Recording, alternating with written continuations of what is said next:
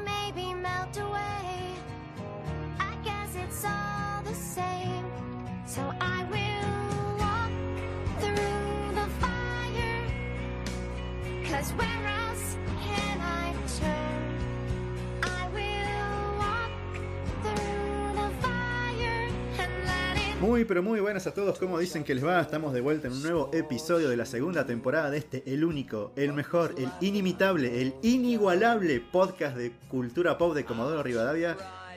El no ya lo tenemos. ¿Cómo andan? ¿Cómo andas rústico acá presente como siempre? Hola. ¿Cómo estás? ¿Todo bien? Me gusta ese saludo así, bien escueto, tranqui. Eh, tranqui. Estamos tratando de buscar nuevas formas de iniciar el podcast. Sí, sí, sí, sí, sí. Eh, bueno, tratamos de hacernos los humildes, pero la humildad es para... Eh, no sé, pero estas cosas, ¿no? nosotros estamos eh, haciendo nuestro. Iba a decir trabajo, pero no, lo estamos pasando demasiado bien. No, no, no, sí, Eh, claro. Nosotros, nosotros estamos eh, haciendo nuestro podcast que nos encanta, eh, hablando de cosas que nos gustan. ¿cómo, cómo anduviste Bien, estos ¿cómo, días? cómo, cómo estuvo el regreso? ¿Pudiste caminar en las calles después de tanta fama? ¿no? ¿Cómo te recibió la, la, la, la- la people en la calle eh? después de la publicación de nuestro, de nuestro realidad, capítulo? en realidad, entre el barbijo, los lentes y un montón de otras cosas, creo que, bueno, sigo pasando desapercibido. ¿La gente no te tiró fruta podrida en la calle después de tu opinión del, del Snyder Cut? ¿Eh? No, por suerte. no porque me, me escondí, de hecho salgo más tarde. Vos salés- voy por salés- lugares que no, que no- Vos solés salir a la calle con una bolsa en la cabeza, ¿no? Con un signo de pregunta, ¿no? Así como Mr. X. Claro, claro, claro, ya habíamos establecido de que ese, ese era mi, mi look. El, el- claro, el normal, el Eh, normal el en look normal calle. es así. Y el otro es con una gorrita. Claro, si algún día, algún día alguien eh, no, no nos conoce las caras, es muy probable que esas no sean nuestras caras. No. Son dobles haciéndose pasar por nosotros. O sea, porque- nuestras ca- no, en realidad nosotros nos vemos como bolsitas con un signo de, de pregunta, pregunta, o una claro, X sí, ahí, dependiendo del día. Porque los fines de semana yo uso una X y durante la semana es un signo de pregunta. para que me reconozcan en el laburo, básicamente. Che, Rústico, ¿qué onda? ¿Cómo andás? ¿Qué tenemos para hoy? A ver. Bien, tenemos algo muy interesante. De hecho, eh, deberíamos eh, haberles pedido que preparen sus estacas, sus crucifijos y un montón de otras cositas porque vamos a hablar de vampiros. Sí, mucha agua bendita. Por favor, busquen agua bendita. Sí, yo traje agua bendita, pero ya se me transformó en vino. Se pasó de bendita esa agua. Está muy bendita, está Demasiado. muy rica, eh, guarda. no, pero re bien. Eh, por lo que entendí, por lo que estuvimos charlando la semana, nosotros hacemos la prepro. Eh, Ponele, pues, ponele. sí, hacemos una pequeña prepro, para, decimos así, porque tratamos de ser profesionales, pero mentira. Suena profesional. Suena profesional. Pero bueno. Eh, hacemos una preproducción donde eh, tratamos de ver qué, de qué vamos a hablar en el episodio siguiente y demás. Y vamos. Y quedamos en que íbamos a hablar de vampiros. Y me, por lo que me dijo mi queridísimo compañero Bafúa, vamos a hablar de los vampiros más badass de todo el universo. Así que, sin más. Me gusta cómo suena eso. Ah, ¿viste? Pero antes, pero antes, eh, vamos a hacer pequeñas, eh, pequeñas, re- ¿cómo es? Vamos, vamos a ir revisando cositas que pasaron durante un año muy importante. Bien. que es el eh, año 1997. Bien. Es Bien. una buena pista. Una buena pista para si algún- hay algún avispado por ahí. ¿Eh? ¿Qué pasó en ese año y por qué, qué relación tiene con lo que vamos a Y hablar de, pa- ahora? y de paso le vamos a revolver un poquito la nostalgia para que vean un poquito dentro de lo que ellos eh, se pueden acordar, nuestros queridos oyentes del No Ya Lo Tenemos. A ver, ¿qué se acuerdan de ese año? Que, que no sé, yo era bastante más chico que ahora. 1997. 1997. Yo tenía, yo tenía 10 años. Tenía 11. 11 años. Sos más viejo que yo, boludo. Sí. Che, en serio soy más viejo que vos. Uf. Esa es la palabra, más viejo. No más grande, más viejo. No te, no te corregí en ningún momento, eh, disculpame. yo me siento así. De hecho, eh, a partir de ahora va- vas a empezar a hacerme caso en lo que yo te digo. Porque, Te voy a llamar porque Sensei. la, claro, por la autoridad de, de- de la vejez. ponele. Que no existe, no importa. Claro, tengo razón porque soy grande. Claro, como en los viejos tiempos, ¿viste? Claro. Como eran nuestros abuelos, ¿viste? Sí, sí, sí. ¿Por qué es? Pero si no, no, porque soy más grande que vos. Cállate, pendejo. El pendejo tiene un año menos, ¿viste? Claro, pero eh, no tenés razón igual. Claro. Eh, bueno, volviendo a- al año 1997, un pequeño viaje en el tiempo, muy, muy mínimo, no tenemos... Nos subimos a la TARDIS Nos subimos a la TARDIS. y vamos, vamos al año Vamos 1997. al ¿Qué pasó ahí? 1997. Eh, una de las cosas que está bueno recordar, nosotros hablamos de cultura pop, vamos a hablar de lo que nos compete. Claro. Eh, ¿Qué película te viene a la mente? ¿Qué película? A ver, a mí me, a mí me gusta pensar en las pelis, pero no por, por años, sino por lo que representan, digamos. Hay pequeños hitos en distintos eh, años Sí. que no solo representan uno, sino que representan toda una, una década. Por ejemplo, Inclusive, inclusive, perdón. Sí, no, está perfecto. Inclusive hay, hay películas o años que definen una generación. Total, totalmente. Yo te dije una década, pero me, me quedé corto, porque de hecho pasa eso. Eh, vamos a empezar de a poquito, vamos a, empezar a hablar de las películas del 97. Por ejemplo, El Quinto Elemento. El quinto elemento es del 97. El Quinto Elemento es del 97. Mira vos. Jurassic Park 2 también es del 97. El mundo perdido. El Mundo Perdido. Sí. Eh, se estrenan Los Hombres de Negro. Man in Black. Sí, con... La única, la única película verdaderamente buena de la saga. Sí, con un eh, Will Smith bastante, o sea, muy gracioso. Muy inspirado. Muy, inspirado también. Eh, y bueno, la película que batió todos los récords y todos eh, por haber y nos hizo llorar y nos emocionó y demás. eh, la vida es bella. No, Ah, también. Pensé que me ibas a hablar de, No, también. de otra. no, no. Entré como un caballo. A ver, dale. Titanic. Titanic. La película más taquillera hace- hasta hace poco eh, del director James. Yo nunca Cameron. lloré con Titanic. La verdad, nunca, nunca le vi sentido a llorar con esa película. No me parece una película para llorar. No lo sé, es larga. Tenés momento para lo que vos quieras. Incluso para dormir una siesta.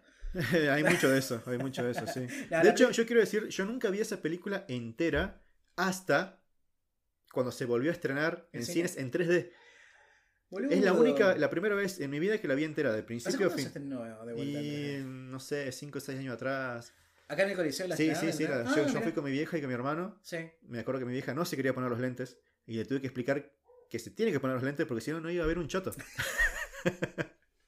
Suele pasar. Claro. Suele- Bueno, ahí cuando se revivió el 3D.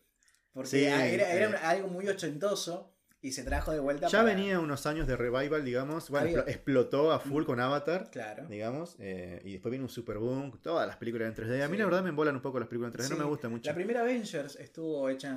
eh, Sí, tuvo su pero no en 3D. estuvo tan No fue bien. Pocas películas muy aprovechan, muchas muy en, el- en cuanto al, al- al- al fondo, digamos. muy pocas películas aprovechan bien el efecto 3D. Yo te podría mencionar eh, Gravity Sí. de Alfonso Cuarón.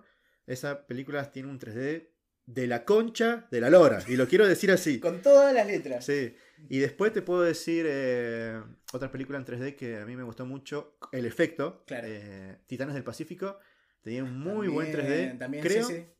si no me equivoco, esa película no se estrenó, o sea, no se filmó en 3D, sino que se hizo eh, como una especie de masterización o algo así, Sí. después de filmarse para que sea en 3D.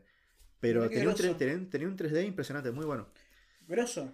Eh, pasando a otro, a, a otro tipo de, de arte, digamos. A eh, ver. Un libro que creo que marcó una... Este sí marcó una generación porque después salieron películas, hicieron un montón de, co- de cosas. Harry Potter. Y la piedra filosofal se estrenó, o sea, se publicó en el año 1997. Bien, bien, no voy a meterme mucho ahí porque como vos sabés y todo el mundo sabe, nunca vi ni leí nada sobre Harry no Potter. importa, es solamente como para contextualizar, digamos, lo que vamos a ver más adelante. Eh, hablando de un poquito de todo tipo de, de ¿cómo es? De, de publicaciones y demás, el manga de One Piece se estrena en el año 1997, One se Piece- publica en Japón. en el One año Piece 1997. empezó a andar por las páginas del Shonen Jump. ¿puede Me ser? parece que este- de la Shonen Jump, si te digo ahora te miento, pero, me parece, me parece que es de la Shonen Jump Pero eh, estrenó- en el 97. Claro, se publicó en 1997. Eh, Vos sabés que ya, eh, paréntesis Sigue en cortito, publicación. sigue en publicación y creo que si no me equivoco el autor dijo que recién va por la mitad de la historia, así que tienes para, para rato todavía. ok, está, eh, para los que no tengan mucha paciencia para leer manga, están los primeros 150 capítulos en eh, Netflix para mirar. En Crunchyroll está casi completa, me parece. eh. Ah, no revisé cara. sí, Crunchy. está, está, la estuve chusmeando, un amigo lo tiene Sí, y eh, chuma- chusmeamos hace poquito y sí, hay como 900 y pico de capítulos, me parece. grosso. Mucho capítulo. Bueno, te voy a traer algo que a vos te encanta. Te A ver. encanta, te encanta. ¿Sabes qué, se qué- qué apareció en 1997? A ver, La Nintendo 64. jodeme. Que yo. Pero la deseo hasta el día de hoy porque nunca la tuve. Nunca tuve un Nintendo 64. Yo nunca tuve ningún Nintendo, lo más, lo más cercano que tuve a un Nintendo fue obviamente la versión trucha del Family Game, Bueno, pero. que era de la versión trucha del, Claro. del Nintendo de 8 bits. Eh, muchas cosas para hablar acerca de Nintendo, pero bueno, eh, avancemos. Otro juego que a mí me, me gustaría hablar en algún momento de esto. Capaz que es un poquito spoiler de esta temporada. A ver. Pero también apareció por primera vez en el año 1997 el Age of Empire. El Age of Empire. Bien. Juegazo. El Sí. mejor juego de estrategias ever Hay de todo, la vida. hay todo un fandom atrás sí, de ese juego. atrás. Yo soy muy malo, muy malo en el Age. pero No, me yo lo, yo lo veía en nivel X. Lo- Ah, boludo. Ahí lo veía ¿verdad? siempre. Sí. Sí. Pero nunca lo jugué ni nada. No tengo idea de qué se trata nada. Eh, vamos a hacer una cosa, te prometo que para la próxima eh, algo te vamos a contar.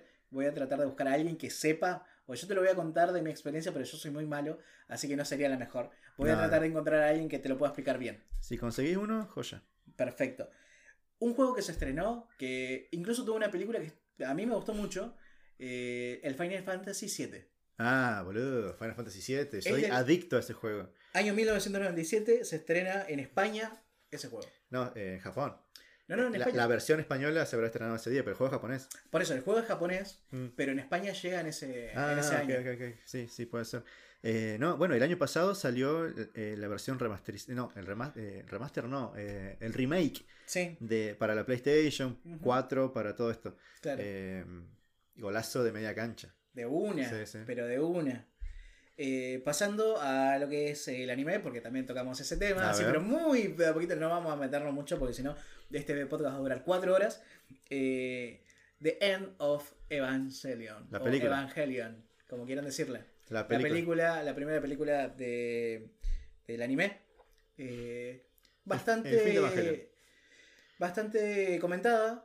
Sí, Mm, no, la no, me parece que la mencionamos un poco cuando hablamos con, con Carlitos la temporada pasada. Sí, hablamos un poquito exactamente. Y de hecho iba a Mm. salir la última película ahora. O sea, no sé si salió el año, el año No, pasado, iba a salir este no. año. No, está en veremos todavía. ¿Esta veremos? Sí.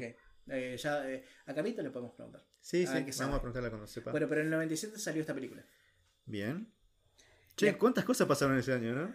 Te- y, es, y estamos apenas llegando a la mitad de lo que tengo Estoy viendo para... que tu lista vas tachando y faltan un montón de nombres todavía. Claro, porque encima, te- cuando empezamos a, a ver este tema, yo digo, bueno, pa- para ver qué pasó realmente, para contextualizarlo, hay que ver eh, qué hubo en la música, en el cine y demás, como para entender lo que vamos a hablar dentro de un ratito. Ya pasando a la música, que es la parte más jugosa, porque hay un pasar un montón de cosas. hu- Me hubieron- da un poco de miedo. A no, no, no, pero te año. voy a tirar así como. Te voy a tirar con de todo. ve- ve- dame dos segundos. A ver. Tenemos Aqua, los Street Boys, Hanson, Incubus, los Blink 182, eh, Linkin Park, Blur saca su disco Blur, Papa Roach estaba en un momento dentro de todo bueno porque estaba apareciendo y era como bastante novedoso. Eh, Travis, una banda indie que también estaba pegando, tuvo un disco de cuatro temas y la rompió. ¿Cuatro temas solamente? Cuatro temas, eh, después te lo paso. Eh, No lo voy a escuchar, pero igual pasámelo. no importa. Radiohead saca su disco OK Computer. Bueno, Es Radiohead. un discazo. si pueden buscarlo, búsquenlo. Eh, Molotov saca eh, su primer disco de estudio de- que fue eh, galardonado, o por lo menos estaba nominado a los Grammys como mejor eh, disco de rock alternativo con eh, Donde jugarán las niñas. Ah, ese fue el primer disco de, de Molotov. Sí, de ahí estudio. Por lo menos hasta donde yo pude averiguar. Sí. Eh, si querés en algún momento te busco un poquito más de info acerca de este Mm, puede disco. ser. Que está muy bueno. O sea, yo escuché algunas canciones. Porque Ahí donde está Gimme the Power. Me parece que está ahí. Me parece que está ahí. Porque eh, estuve escuchando mucho los Unplugs de MTV Sí. y el, de- el Unplug de Molotov la rompe por todos lados. Nunca lo escuché. No, ni sabía que existía un unplug de Molotov. Hay una, hay una Unplug, eh, después te voy, a, eh, te voy a contar porque estuve escuchando varios y uno de los que más me gustó, además del de Alice in Change, es el de Molotov. Eh, Rata Blanca saca su último eh, disco antes de separarse, eh, Sí. digamos disco, su último CD antes de separarse, Siete. el quinto, 7, Rata Blanca 7. Rata Blanca 7. Eh, después Soda Stereo se separa y toca su última... es el año de Gracias Totales, Sí, el, el último concierto. el último concierto, exactamente. Que no fue el último concierto, nos engañaron vilmente. Sí, pero fue... Es, es la, fue la, la mentira más grande desde la historia sin fin. Dejémonos de joder. la historia no tiene fin. Por eso es así. Claro. Bueno, eh, independientemente de eso, este eh, es, es el año de gracias totales. Yo creo que va a ser recordado eternamente por, por esa frase. Eh, algo que te va a gustar, el primer disco de Nightwish, eh, Angels Bien. Fall First. Sí, es del Los año Ángeles 1900. caen primero. Exactamente. Bien, Es del discaso, año- discaso, discaso. del año- ¿Tenés algo para contarme? Cortito. ¿De ese disco? Sí. Eh, es completamente distinto a lo que vino después de Nightwish. Mezcla temas metaleros con mucho, mucho lírico y mucho acústico igual. Ajá. Es bastante peculiar teniendo en cuenta lo que fue Nightwish años después, ¿no? Claro. Eh, yo- se escucha, ¿no? Cuando estoy eh, Sí, tachando seguramente. cositas. seguramente. Porque realmente tenemos cositas para comentarles, cortitos, como para que se vayan. Si alguien eh, tiene algún otro dato de este año, me encantaría que nos comenten. En, Sí, ¿qué en- más pasó ese año? ¿Qué- qué Ojo, más se capaz, acuerdan? a- capaz tenemos oyentes que nacieron ese año, tranquilamente. Totalmente. Eh, esta es una pequeña selección. Me haría que- sentir muy viejo. Yo Si igual. alguien, alguien publica diciendo, yo los escucho y yo nací ese año. A ver, eh, yo soy más grande que vos, así que yo me voy a sentir más viejo. bueno, pero, eh, pero está buenísimo. Es como para con- contarles qué estuvo pasando en, a nivel musical, en el cine y demás. Global, global. Globalmente. Mago de Oz, que es una banda de metal de española Sí. muy conocida, Por coño. saca su, su EP La Bruja, que es una versión extendida de, una, de, un di- de unos discos de hacía 5 años en esa época, en el 97. Ya sa- Sabemos que la banda es viejita. Sí. Este, que estuvo muy buena, por lo menos por los comentarios y por lo que pude investigar a la hora de traer la, informa- la información para este podcast. Eh, ¿Qué me queda? Bueno, eh, Talía saca su disco Amor a la Mexicana. Es- hay, hay que decirlo, hay que decirlo, ¿Está bien? hay que decirlo. No es de mi gusto personal, pero también No, pasó ese año. Pero pasó, pero pasó ese año. y creo que eh, el hito musical de todo el año, el hito, lo, lo mejor que pudo haber pasado en ese año, los Tigres del Norte, los mexicanos, Boludo, que tengo miedo, boludo. sacan jefe de jefes. Así No que- sé cuál es, boludo. No tengo la más ¿No puta idea. escuchaste jefe de jefes? Capaz que sí, pero no sé, Hitazo, boludo. No tengo idea. hitazo, hitazo. No tengo idea. Quiero saber si, si algún oyente nuestro escuchó esa canción, si es fanático de los Tigres de. ¿Los Tigres de dónde? Los Tigres del Norte, los Ah. Tigres del Norte, cuando ¿Qué sé hicieron... yo? Estoy casi seguro que, de- de- que es una banda de rancheras. Sí. Debe haber los. Tigres del Norte, los Tigres del Sur, los Tigres del Oeste, los Tigres del Sureste, los Tigres del No, no, no, Noroeste. no, no Los sé. Tigres del Norte son únicos, irrepetibles, inigualables. Eh, cuando- Inimitables. Inimitables. Cuando hicieron la- el festejo de sus 20 años, tocaron con Calamar y un montón de gente súper mega conocida, no solo del ámbito de las rancheras, sino del rock eh, latino y también internacional. Así que no, no, no hay que subestimar a las rancheras. Seguramente están cagados en guita, forradísimos en guita. Por mucho que yo me burle de ellos, seguramente se secan las lágrimas con billetes de 100 dólares. Eh, y para terminar, eh, las series que, que nos han marcado nos- como, como niños de esa época, Los Castores Cascarrabias Los castores que carrabia, Nickelodeon, ¿no? de Nickelodeon. Mm. Sí, sí, sí. Que eh, el último episodio fue como, como los cancelaron, fue toda una parodia contra el canal conde de los guionistas, haciendo dentro de, dentro, o sea, fue un episodio muy meta, donde los castores sabían que los estaban cancelando, entonces hicieron toda una movida para que no los Ah, cancelen. los castores eran conscientes de que eran un dibujo animado. Exactamente. Tomaron, era como Skynet. Tomaron conciencia de su propia existencia. Y trataron, de- y bueno, y trataron de, de no serlo, de, de no ser cancelados, y fue una aventura muy Me gusta extraña. todas esas referencias a la cultura pop que metemos, ¿viste? Si alguien está ahí dándose cuenta de estas cositas, tomen nota. Sí, por favor. hay- hay- ¿Cómo hay- relacionamos los castores ca- cascarrabias con Skynet? No sé cómo llega a eso, pero bueno, salió. Vos estás muy mal de la cabeza, eh, por eso llegaste ahí. Bien, eh, Yo sé que hay, un capítulo, hay un cómic de, mm, de Deadpool Sí. que se llama Deadpool mata el universo Marvel. Porque viste que Deadpool es el único personaje dentro de Marvel que es consciente de que es un personaje de ficción. Claro. Y hay un cómic en donde mata a todos los personajes, viaja por todos los universos matando a todos los personajes y al final viaja al universo nuestro y mata a los autores, a los dibujantes y los guionistas. es muy loco, están muy, están muy chiflados del moño. Me copa, no sabía, me, me estoy enterando ahora, Sí, es muy bueno. Deadpool mata el universo Marvel, así se llama. Eh, bueno, salgo de acá y lo voy a buscar. De una, búscalo. Bien. Eh, se estrena también eh, Johnny Bravo, próximamente a cancelar. Eh, Este, está, está, un pelito de ser cancelado. a un cabello rubio de ser cancelado. Sí. Eh, la vaca y el pollito. También. De- de no era de mi gusto personal, pero. No, No, no, pero ahí había un personaje muy entrañable que era Jaimico, me parece. Jaimico. ¿No era del Vaca y Pollito?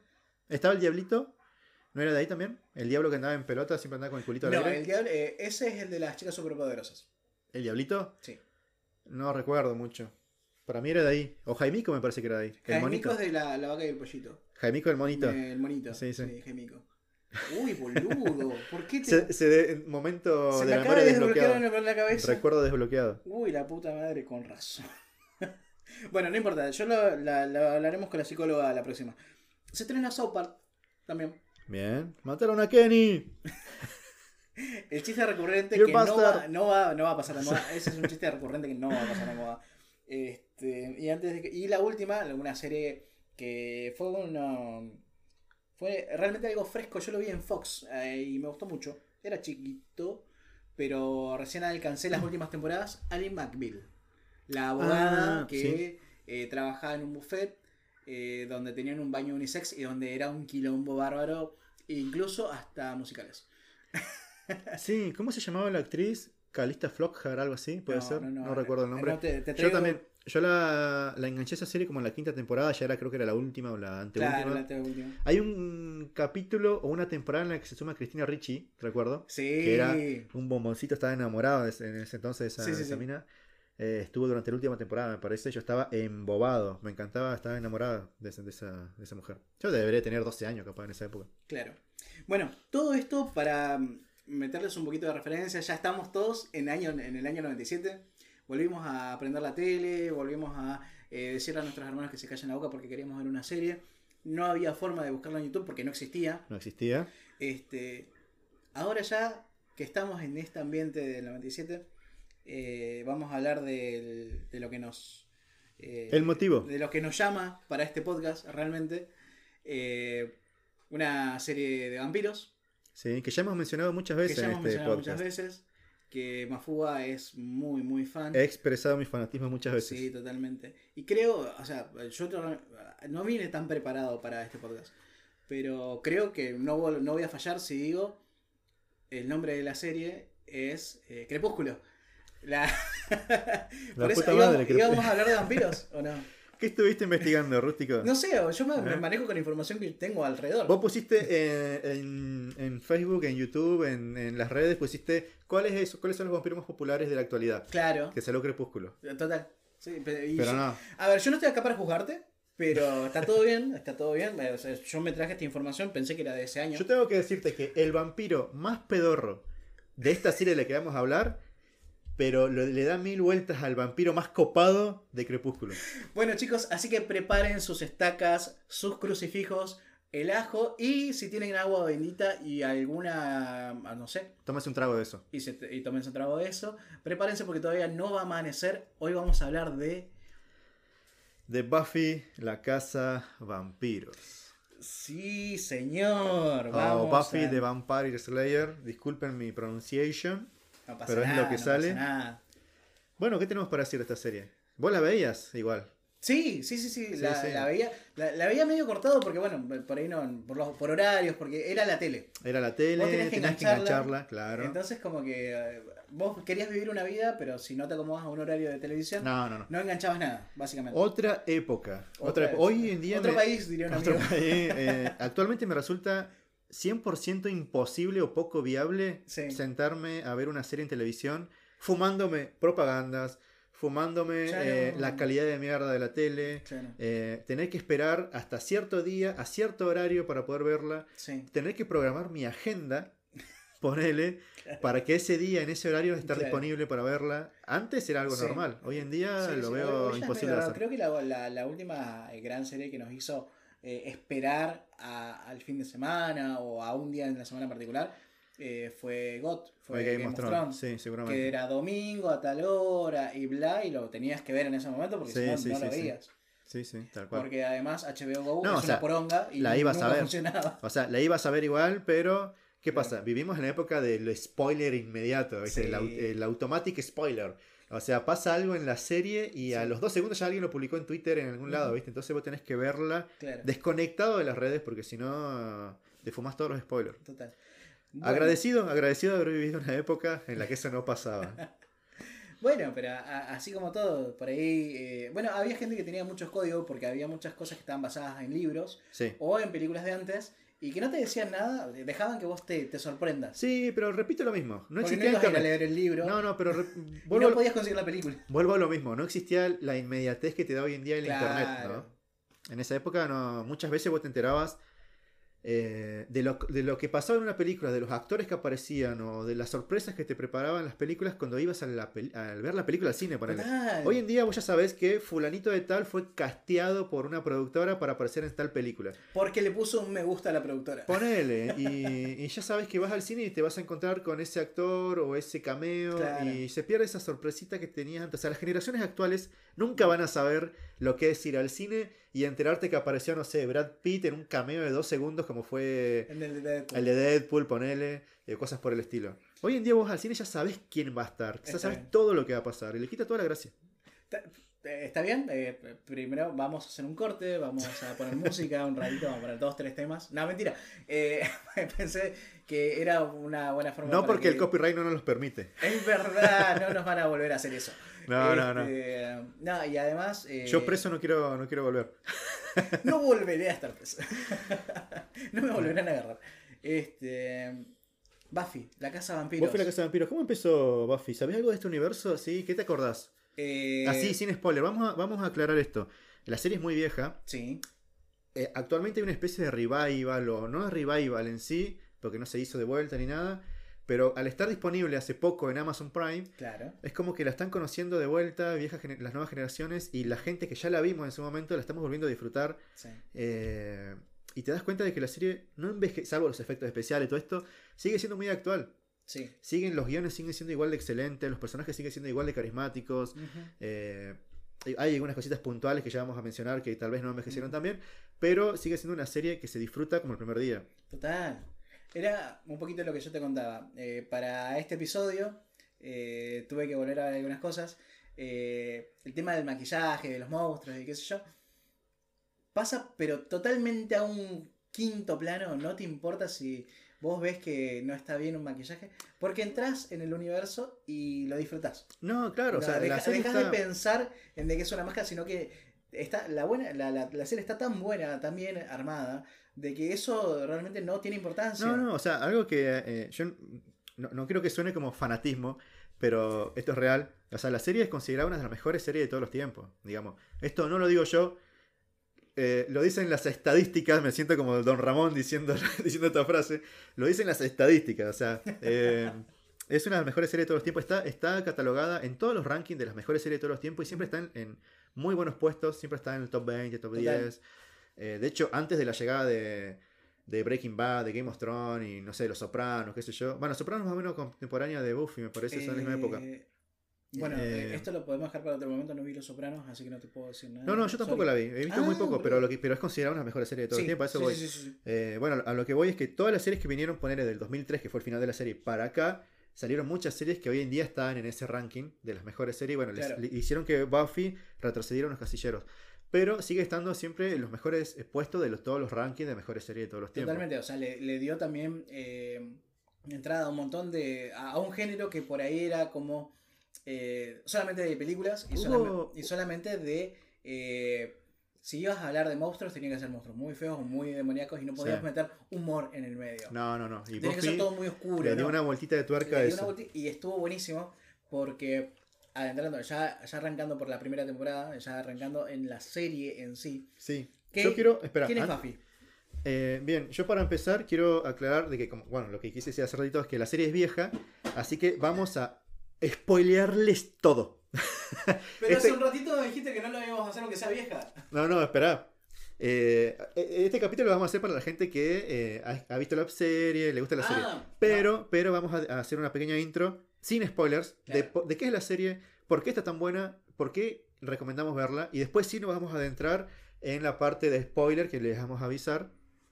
Cuando llegue ese momento, vayan a ver la serie, véanla y después vuelvan y escuchen el resto del capítulo. Avísame en qué momento es porque yo me cuelgo. Yo te aviso, tranquilo, tranquilo. Bueno, todo esto empezó no con la serie, mi querido rústico. Ajá. Esta historia no arranca en el 97 con el inicio de la serie. O sea que no es, no es la primera, no es el primer libro de Crepúsculo. No, no es el primer libro de Crepúsculo. No, no, no, no, no.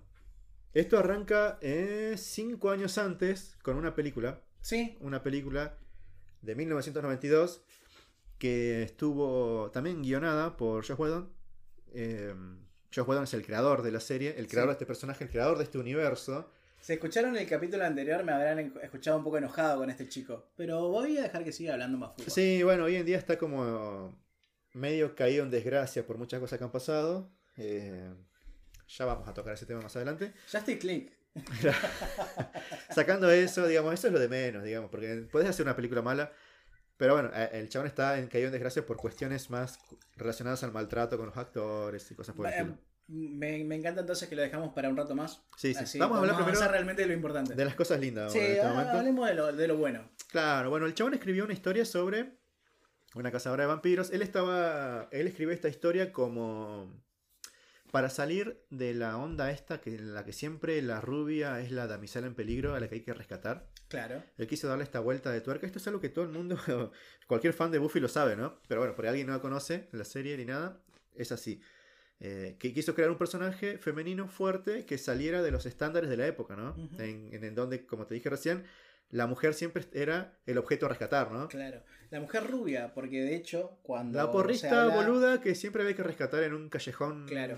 peligroso. Cuando alguien habla acerca de mujeres en, en películas de terror, siempre está la Final Girl. La Final Girl es la última chica que sobrevive y que mata al personaje malo de la película. Sí, de hecho hay Final Girls eh, icónicas Sí. en el cine de terror. Sí, sí, sí. Está. eh, Lee Curtis. que es. eh, ¿Cómo le decían? Eh, Miss Scream. La, claro, Scream, Scream Queens. Scream- Las reinas del grito. Exactamente, gracias, porque no me, no me iba a acordar. Bueno, de hecho, todas esas, todos, todas esas mujeres, todos esos personajes eran eh, con el pelo oscuro. O sea, eran. eh, Morochas, morochas, castaños. castañas y demás.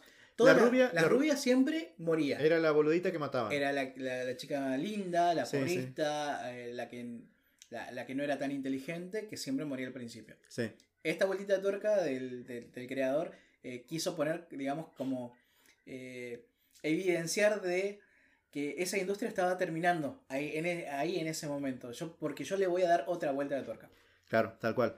Y es así como este personaje se terminó convirtiendo como en una especie de ícono del feminismo de la época, del empoderamiento femenino, digamos, de lo que era una mujer fuerte, Ujú. una badass, como se le dice, Me encanta. una pateaculos, digamos, Ajá.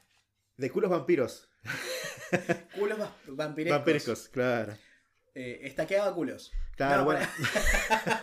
no sé qué película viste, Rústico, pero me hizo acordar un poco a la, a la parodia de, de Buffy que hay en Friends. Ah, ¿Te sí. acordás? Buffet de Vampire Slayer. En el capítulo en el, que, razón. en el capítulo el capítulo en el que descubren que el Úrsula, la hermana de, la de Phoebe, de era actriz porno. era actriz porno. Y encuentra una película en la calle, me parece, de una película porno que era una parodia de Buffy y la Casa Vampiros. Total. Y era Buffet Buffet. de Vampire Slayer. Y era muy gracioso toda la escena, sí, sí. Ay, boludo, yo te iba a decir otra cosa un poquito más seria, pero se me para mí. Imposible hacer serie después de esto. Eh, continuemos. Bueno, esta, esta película era... ¿Cómo, cómo decirlo? Eh, Josh Whedon escribió un guion pensando que era una película de terror o algo por el estilo. Claro, Pero ¿qué pasó? En el estudio pasaron cosas. pasaron cosas y dijeron, no, esto tiene que tener más comedia, bla, Ujú. bla, bla, bla, bla. Que empezando a, a ponerle la marca registrada del, del- del director, o sea, él en sus guiones, está bien, él en la mayoría de las producciones que hace está como guionista o co-guionista, pero Sí, sí, en las pero- que estuvo de director siempre metió chistecitos, le dio una vueltita de tuerca Es como su toque, como pero... que sea graciosa, Sí, por más que haya seriedad en sí, la sí, película. pero lo que pasa con esta película en cuestión es que él no estaba de acuerdo con eso. De hecho, eh, reescribieron muchas partes de su guion y él no estuvo nada conforme con lo que hicieron. Y él nunca estuvo de acuerdo con que su nombre figurase como guionista de esa película. Ajá. Él, eh, de hecho, hay una historia muy, no sé si decir conocida, pero se cuenta la leyenda de que en algún momento Josh Whedon salió recontra recaliente del estudio, pegó Ajá. un portazo, rompió los vidrios y dijo, la puta madre lo que hicieron con mi película. La concha de la lora. Así lo dijo en castellano, inclusive. Claro, güey. Sería español. The pussy of the lore. of the, ¿Cómo se dice? The sparrow. ¿Cómo se dice? Sparrow se dice, ¿no? El loro en inglés. No puedo, boludo, no puedo, no puedo. No, Me olvidé cómo se dice el loro en inglés, pero bueno. Ustedes me entienden. Cuestión es que, bueno, Se la, hizo la en un película, rato, yo no puedo. la dejame. película salió, salió así como salió, con Kristen Swanson, eh, sí, Kristen Swanson como, Ah, como Buffy, estuvo Luke Perry, e inclusive estuvo la participación especial de un jovencísimo Ben Affleck como el jugador de básquet número 10. Le agradecemos mucho su participación. Me gustó mucho la participación de Ben Affleck, hoy en día hiperconocido, ¿no? En Sí. aquel entonces salió de acá, de este semillero, papá. Ay, Dios. O sea, eh, hubo una película que sentó los precedentes para Buffy de- y del año 92. Pasaron cinco años. Pasaron cinco años y bueno, la película obviamente fue un fracaso. Es por muchos considerado una de las peores películas de todos los tiempos. Quiero decir que la película está disponible para ver en Amazon Prime. La pueden ver si quieren. Es difícil de conseguir si la quieren comprar en, en físico, ¿no? Un DVD Claro. es muy difícil de conseguir. VHS de esa época. Sí, pero está en DVD, está la edición en DVD. De Bueno. hecho, yo, yo la tengo, la edición DVD. Ajá. Me costó un huevo conseguirla, pero la tengo. Cuestión es que la pueden ver en Amazon Prime. Está disponible ahí. La pueden buscar y la pueden ver. En la biografía de Mafu vamos a decir en dónde compró la película de Buffy. Sí. Este, bien.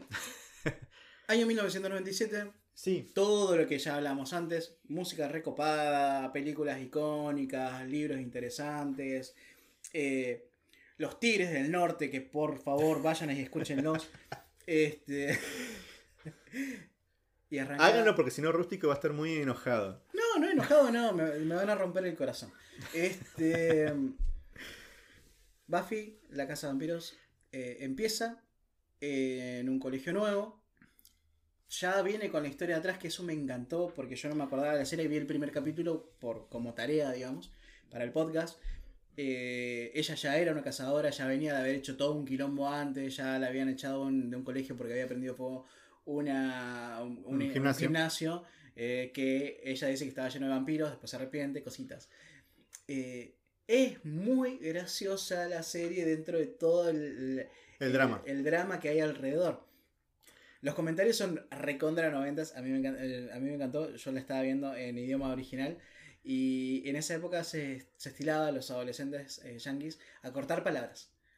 Sí, Cortaban palabras y era como eh, eh, Mr. Tuck, no sé qué. eh, y siempre era como, la, como que cortaban la palabra. Y eso me pareció muy gracioso, muy, muy simpático. Además de toda el- el- la ironía y el sarcasmo de, bueno, estamos en un lugar donde existen los vampiros. O sea, está todo bien. ah, ¿y qué va a pasar? te Va- mato un par de vampiros y después me voy a ver una película al cine. Claro, ah, uy, ¿qué va a pasar? ¿Va a ir sola a su casa? ¿Y qué le puede pasar? ¿Que la rapta un vampiro? Exactamente, eso es lo que puede pasar. Entonces esas cosas... están- Tranqui, 120. Claro, esas cosas están buenísimas porque ya no nos tienen que decir más nada. Los personajes están todo, totalmente metidos en el tema y nosotros no tenemos que volver a tener que pasar por toda esta este shock de "Ah, existen los vampiros. No, ya está. Ya lo tienen normalizado, ella es una cazadora que no quiere serlo. eh, está. Yo le digo Giles, pero es Giles. Giles. Giles. Eh, El mentor de Buffy, el, mentor de Buffy. vigilante. O... Creo que el mejor mentor que, que cualquier eh, cazador cazadora puede llegar a tener. Sí, olvídate, toda la vida. Bueno, quiero decir, de la serie arranca como una continuación de la película. Por eso es que Buffy ya es una cazadora de vampiros. Eh, ese dato yo no lo tenía y cuando lo empecé a ver me pareció muy simpático el hecho de que ella ya era una cazadora. Claro, eso es lo que está bueno, digamos, salía en ese entonces de los cánones que era mostrarte una historia de origen sí o sí en la primera temporada. Bueno, no, acá ya Buffy ya es Buffy. Obviamente eh, ya tiene experiencia matando vampiros, no le, no le gusta nada eso, quiere escapar de todo eso. De hecho, ella se escapó de su ciudad antigua, que era Los Ángeles, si no me equivoco, Los que son los hechos, esos son los que acontecen en la película. Por eso ella dice que quemó, que quemó un gimnasio, bueno, eso pasa en la película. Así que Spoiler. es una película del 92, dejémonos de joder. Te molesto nomás. En la película aparece Donald, Sutherland, por ejemplo. No sé si lo mencioné hace un ratito. No, es pero- el mentor de Buffy en esa película. Bueno, Cambia, la serie cambia algunas cosas con respecto al universo planteado en la película. Por Sí. ejemplo, por ejemplo, el chabón que hace Donald Sutherland, que es como el vigilante de Buffy, eh, es un hombre que está destinado a morir y renacer continuamente hasta que encuentre a la cazadora que sea capaz de matar al vampiro malo de turno de esa película. que ya vamos a llegar a ese punto porque el, el mal primero, el primer mal aparece justamente mucho más adelante. Sí, sí, pero no es un vampiro. Pero no es un vampiro, No, estamos no. hablando del mal. Eh, Del mal, del mal, del Hay un montón de males en el mundo y hay un montón de, de ¿cómo es? de dimensiones que maléficas Sí. que están dentro de este universo. De hecho, en la primera temporada se nos plantea eh, la, la- la- la más grande y la que nos va a dar todo el contexto alrededor del lugar en donde está Buffy, que es Sunnydale, eh, porque es la boca del infierno. Hay una boca del infierno después, en algún momento de la serie, más al final, de hecho creo que al final de la serie, en el último capítulo, dicen que hay otra boca del infierno en Cleveland. Ok, Bueno, ahora, eh, a partir de este momento, vamos a comenzar con los spoilers. Antes de esto, quiero decir que eh, la serie, ¿por qué hay que ver la serie si no viste nunca nada? Porque el universo es súper rico, los personajes son súper carismáticos, están tan bien construidos, que tenés, eh, la, te muestran cómo es lo que era ser adolescente en esa época, eh, obviamente en Estados Unidos, pero muchas de las cosas se transmiten a, la- a nuestro, a nuestra- a nuestros lugares, digamos. claro. Eh, Si viste la vaca y el pollito, nos vas a entender. no, pero si ves Buffy, sí. bueno, eh, como, como dije hace rato, es considerada una de las mejores series de todos los tiempos. No hay mucho más para agregar. Así que a partir de este momento podemos hablar libremente de spoilers. Si nunca Claro. vieron la serie y le quieren dar una oportunidad, está en. Amazon Prime. Aprovechen mientras esté, porque cuando llegue Star Plus a Latinoamérica es muy probable que salga de Amazon Prime y emigre a Star Plus, como está pasando en otros países Sí. del mundo. La gente no sabe que, eh, bueno, hay, pasaron un montón de cosas, eh, entre ellas eh, Disney compra la franquicia, o sea, compra Fox, Fox con todo, Todo, lo que vino o sea, con ella. con todo lo que vino, y dentro de todo lo que compró está Buffy. Sí. Eh, Por ahí en algún lado vi que decían que Buffy ahora es una princesa Disney. Pero no, porque Buffy no es princesa. No, Ella es porque una no es de la realeza. Claro. Este, la- eh, todo, ahora todos son princesas. Discúlpame. Ya la, la próxima, en el próximo episodio del No Ya lo tenemos, más fuego de Róstico van a ser princesas. Sí. Probablemente. Siempre y cuando nos compre Disney, ¿no? Estamos especulando con eso. Tene- tenemos algún que otro Si el, ratón, de. si el ratón nos está escuchando, Sí, prometemos rendir Pleistesía si nos compran. del segundo episodio estamos riendo que decía. Algún día va a pasar, hay que perseverar. Hay que perseverar, sí. Persevera y triunfarás. A mí me dijeron, si no es, si no es por bonito, este. Claro, Pasando dicen otra que cosa, el burro no por burro, sino por. Yo no lo quise, Por insistente. Yo no lo quería decir de esa forma. Ay, ¿por qué lo dice tan brusco? Eso es, eh, es propiedad de Disney y te van a venir a cobrar. ¿En serio? Ah, ahora, ah, tenés razón. Ahora es propiedad de Disney, lo van a venir a cobrar. No se puede decir nada, todo es propiedad de Disney. Todo es propiedad de Disney. Este podcast quisiera también. Este, bien. Bueno, primera temporada, a todo esto. ah, de- deja- déjame terminar la, la idea antes, porque si no la gente se, se- Bueno, ya se habrá confundido. A ver. Eh, Disney, como es, eh, pro- o sea, es la dueña de Fox, ahora Fox se llama Star, y Star va a tener su propia plataforma online, así como lo tiene Netflix, Sí, Amazon, ya está HBO en Max. Estados Unidos, ya está. Disney Plus, Paramount Channel, Paramount, ¿cómo se llama? Picture. Pero es Paramount Más, para, para un Plus también. Paramount Plus también creo que Sí, es. sí. Está, llegó hace poquito a Argentina. Llegó hace poquito de Argentina, de hecho las propagandas se Tiene un a ver catálogo, loco tiene en- un catálogo hiper pobre, quiero decir. Sí. Hiper pobre, un amigo lo, lo, lo contrató hace poco. La versión, la versión cor- 300 pesos, 300p. 300p por nada. Por nada. No vale la no, no, no, no, no tiene nada, es muy pobre todavía. Hay que darle tiempo porque estas Sí, sí, plataformas como que eh, cada productora ahora lo que quiere hacer es tener su propia plataforma. no se puede, de no se puede, no se puede. no se puede. Independientemente de eso, y ahora sí, disculpame Mafuga, te A ver. interrumpí para poder terminar la idea. Decime. Eh, arrancamos ahora con los spoilers. Los spoilers. Spoilers. Eh, disculpen, es el vino el que está hablando. Si no, corten acá, vayan a ver la serie que está en Amazon Prime y vuelven porque vamos a empezar a hablar de las temporadas de Buffy. Sí, antes de, de- de la publicación de- del primer capítulo, eh, quiero decir que hay un, un piloto.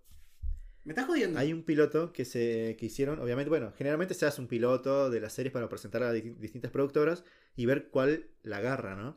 Sí. A todo esto firmaron un, un piloto con prácticamente los, los mismos actores que después iban a estar, salvo que nuestra querida Willow, interpretada por Alison Hannigan, en la serie, en, en este piloto no está, está inter- interpretado por otra actriz que no sé el nombre, no la conozco, no la vi nunca más en la vida, solo en este piloto.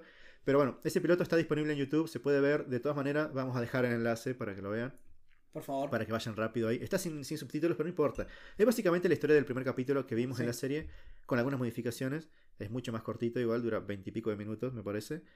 Pero bueno, después vino la serie. Alguien la agarró, Fox, y pasó lo que pasó, ¿no? Y puso lo que tenía que poner y tuvimos nuestra primera temporada. Primera temporada de 12 capítulos. 12 capítulos la primera temporada, sí. la- Después la el primera- resto fueron todas de 22, pero Sí. la primera fue de 12. la pr- eh, es más parecido a los estándares actuales que todas las temporadas actuales son 10-12 capítulos, ¿viste? No pasan de ahí. La ansiedad, boludo, es ¿Viste? tremendo, no, se puede era vivir así. otra- No, no, no. Termina, Lo- lo que la hacer idea que series- me, que me pongo nervioso. Lo que era hacer series de 20 y pico capítulos, ¿no? De los 90, qué loco. Te pones a pensar, es re loco. Total. Y bueno, eh, bueno, había mucho relleno también, pero. Sí, había, había mucho relleno y había cositas que por ahí la, la gente no, O sea, que necesitaba semana a semana.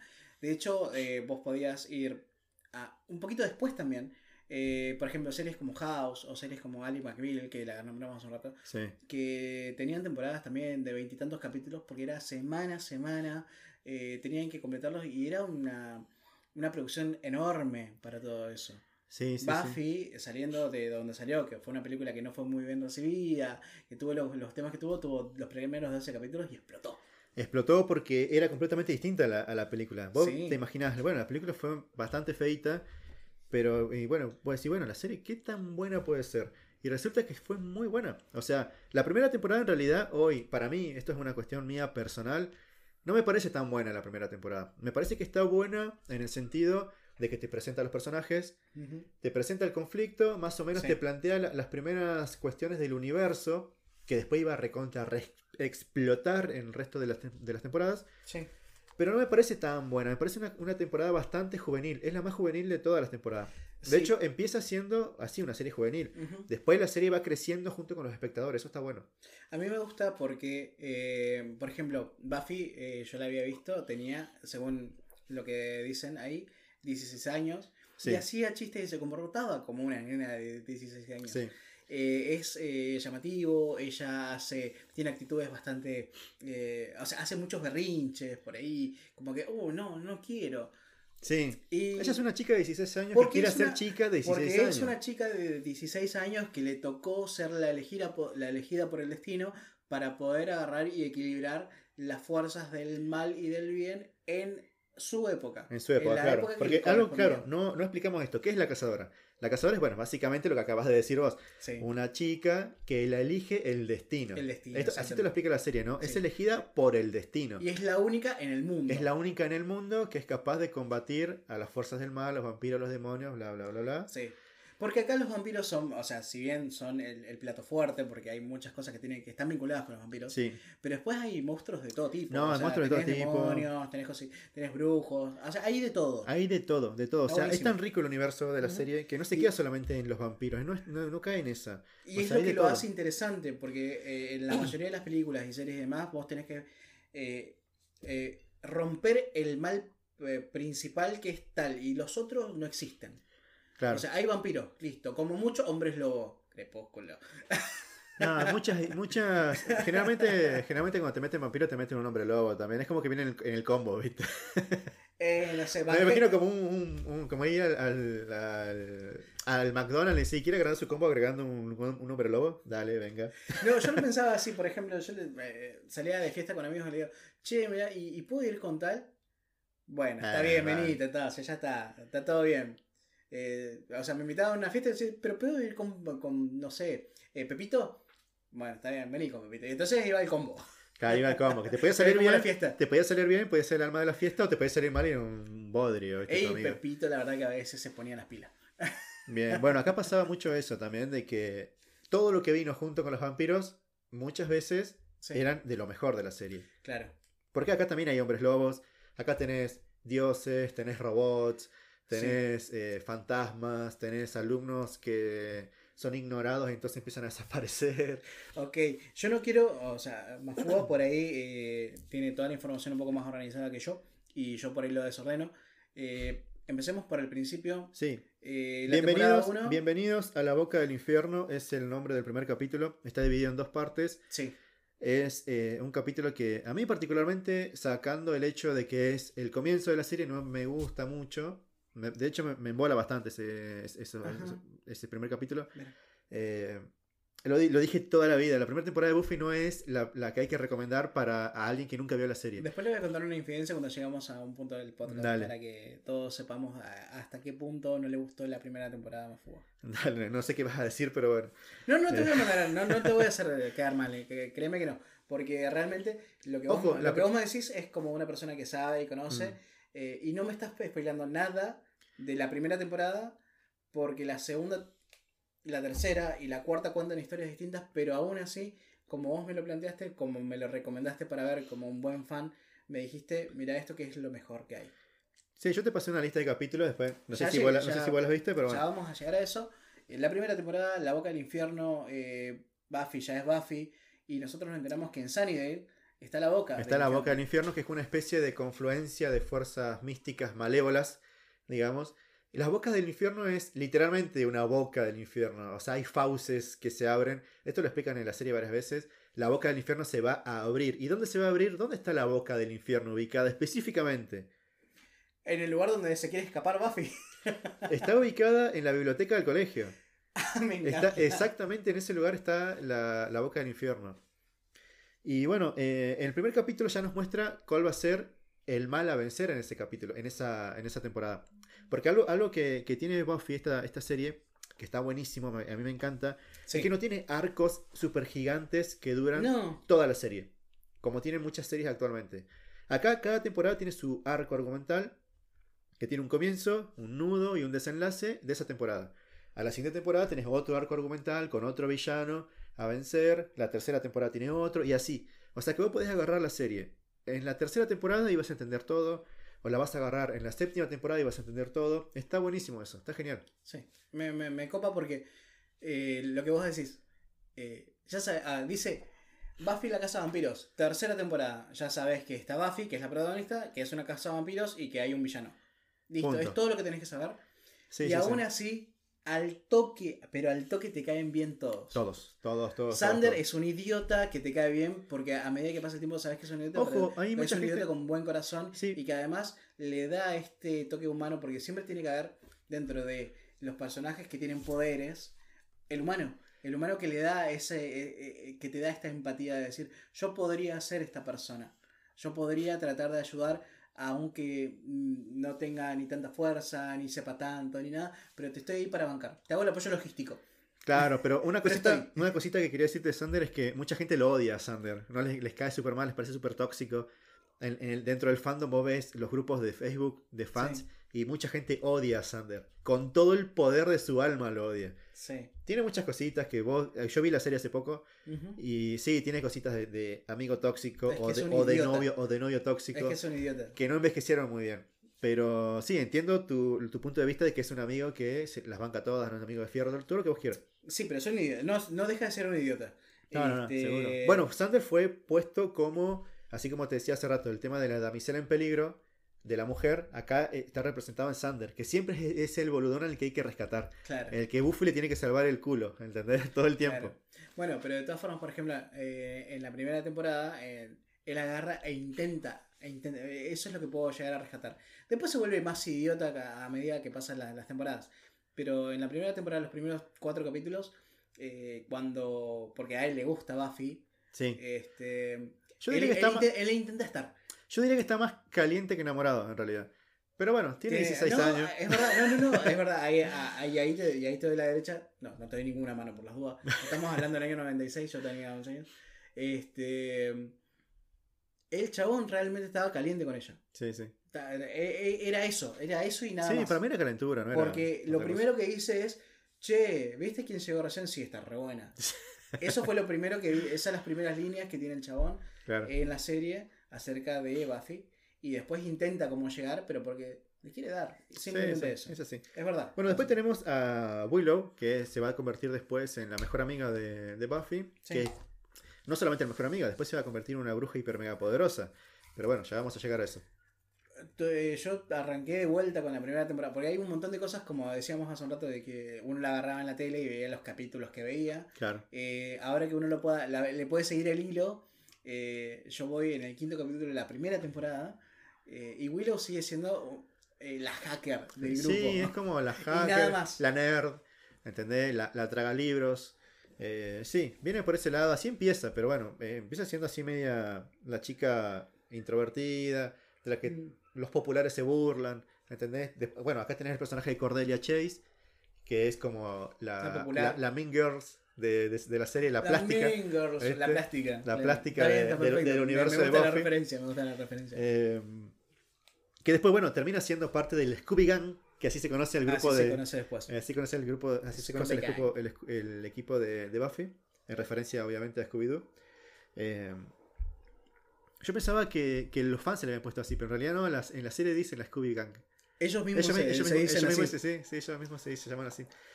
Eh, eso es algo que me di cuenta cuando la volví a ver la serie ahora, ahora hace poco y, la mencionan así. Bueno, en la primera temporada tenemos un villano central, como en todas las temporadas, ¿no? Que es el maestro, The Master, que es una especie de vampiro legendario, súper grosso. Eh, creo que acá hay una jauría de perros que están persiguiendo un vampiro. Sí, probablemente. Pará, trae la estaca. Trae la estaca, boludo. Agua todo. bendita. Echale agua bendita a la, a la puerta. Bien, acá está Rústico poniendo eh, agua bendita alrededor de toda la puerta. Yo sigo matando a vampiros. Vos, vos sigue el podcast. Venga. Bueno, tenemos al, al maestro, que es como un villano, un vampiro legendario que quedó atrapado en una especie de limbo eh, interdimensional, digamos, en donde no puede pasar a nuestra dimensión. Hay una especie de barrera que, que impide que, que pueda invadirnos, ¿no? Entonces él está toda la temporada tratando de destruir esa barrera y hay una profecía a todo esto que involucra a Buffy. Vos todavía no llegaste a esta parte. No.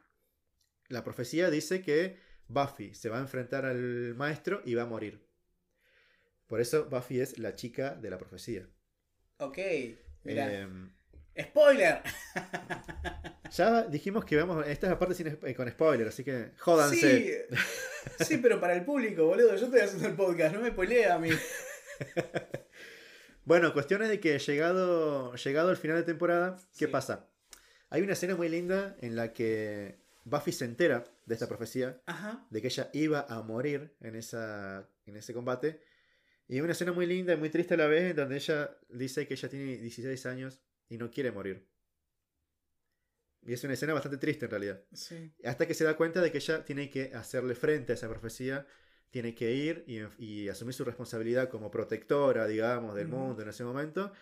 Eh, o sea, calzarse los pantalones, agarrar la estaca, los ajos, las agua bendita y todo esto, y ir a ponerle el pecho a las balas, o a los colmillos, era el cuello y, a los enfrentar- el- colmillos. claro, y enfrentarse a- al maestro. Y esto pasa, pasa al final. O sea, en un momento el maestro la mata a Sí. Buffy. ¿Qué pasa? Llegan los amigos, obviamente, eh, Dukes ex máquina, como siempre, a salvar el día. Sí. La reviven haciéndole, creo que RCP, no recuerdo bien. Cuestión es que Buffy muere nada, un minuto, segundos, ¿viste? Terminan venciendo a- al mal. ¿Qué pasa? Segunda temporada. Ya saltemos. La, la- primera temporada es cortita, ¿viste? No pasa mucho. Sí, son 12 capítulos, está Sí. bueno. De hecho, eh, yo le comentaba a Mafuga antes, cuando estábamos charlando acerca de esto, le digo, me causó mucha gracia, es muy divertida la serie, estoy, mm, eh, si bien hay cositas que por ahí bueno, son cositas del guion o cosas de los actores, porque por ejemplo actúa eh, el malo de Mortal Kombat en ese momento. Este, eh, Shao Kahn. Shao Kahn, el emperador. El actor, el, ac- el actor de, de esa película que todos sabemos que actúa muy mal. Sí, sí, sí, madera terciada. Y, y, apar- y aparte, no solo, no solo que actúa mal eh, en esa película, sino que actúa mal con, con maquillaje, sin necesidad de tener que actuar. Actúa mal igual, o sea, es Claro. como muy raro. O sea, la, la serie eh, empezó así y tuvo realmente un impacto porque a mí me, encan- me encantó, me, enca- me encantó cómo se desarrolló. Eh, insisto, muy graciosa, muy irónica, con, con era muy noventas. Sí, for- noventas a for- pleno, la forma, noventas la forma de hablar es recontra noventas. La vestimenta, La todo. vestimenta. De hecho, Buffy en un momento se, se que empieza a probar ropa y dice, "Mm, eh, tengo 50 años, eh, o sea, probándose con, eh, con distintas eh, prendas, eh, con el, ¿cómo se llama? Con la, con la perchita, Ah, sí. sacándose una y otra para, como comparándose, imitándose, típico de adolescente de esa época supuestamente. Eh, ay, soy una prostituta. Ay, soy una señora de 50 años. O sea, con la propia ropa que tenía ella, como para salir al boliche, a, a- a los pubs. Que dicho sea de paso, eh, supuestamente en Estados Unidos, si no tenés 21, no puedes salir, pero ellas con 16 iban a, a todos los viernes a un. Al Bronx. a- Era como su lugar de encuentro, el. Bronx. Pero sí, claro, pero no sé cómo será, pero. Bueno, era Sunnydale igual. Era Sunnydale, que Era la boca del infierno. Yo creo que podrías hacer muchas cosas en la boca Bueno, del pero en realidad ellos iban re temprano. Bueno, allá es otro, otro horario, ¿no? Ellos en realidad, no sé, bueno, nos encontramos súper tarde, eran las 8 de la noche y para ellos re tarde. Claro, insisto con que ellos se escabian muy temprano y un montón de otras cosas más temprano. Claro, Eh, bueno, el de Bronx es el lugar donde ellos se juntan siempre a jugar. Era como su lugar recreativo del lugar. Claro. De, de- del Y barrio, donde ¿no? pasaban De- todos también, porque como Sí, había sí. tanta gente, y en algún vampiro iba a aparecer. Obvio, obvio, obvio. Segunda temporada. Segunda temporada, ¿qué pasa? Matan al maestro, Buffy murió, volvió a revivir, bla, bla, bla, bla, salvó el día, qué sé yo. ¿Qué pasó en la segunda temporada? Aparece un nuevo malo, o dos nuevos malos en realidad. Dos nuevos malos que se volvieron muy carismáticos, tan carismáticos y tan queridos por la audiencia, Sí. que terminaron sobreviviendo a la temporada. Que Ah. son eh, dos vampiros llamados Drusilla y Spike, que por lo menos como se nos presenta, todo parece indicar de que son los malos de esa temporada. Después más adelante nos vamos a dar cuenta de que no, hay un malo más copado más adelante. Pero por lo menos hasta mitad de temporada pensamos que ellos son los malos. Bien, vos dijiste Drusilla Sí, y como que, ah, pero dijiste Spike y me pongo de pie por el mejor personaje de toda la serie.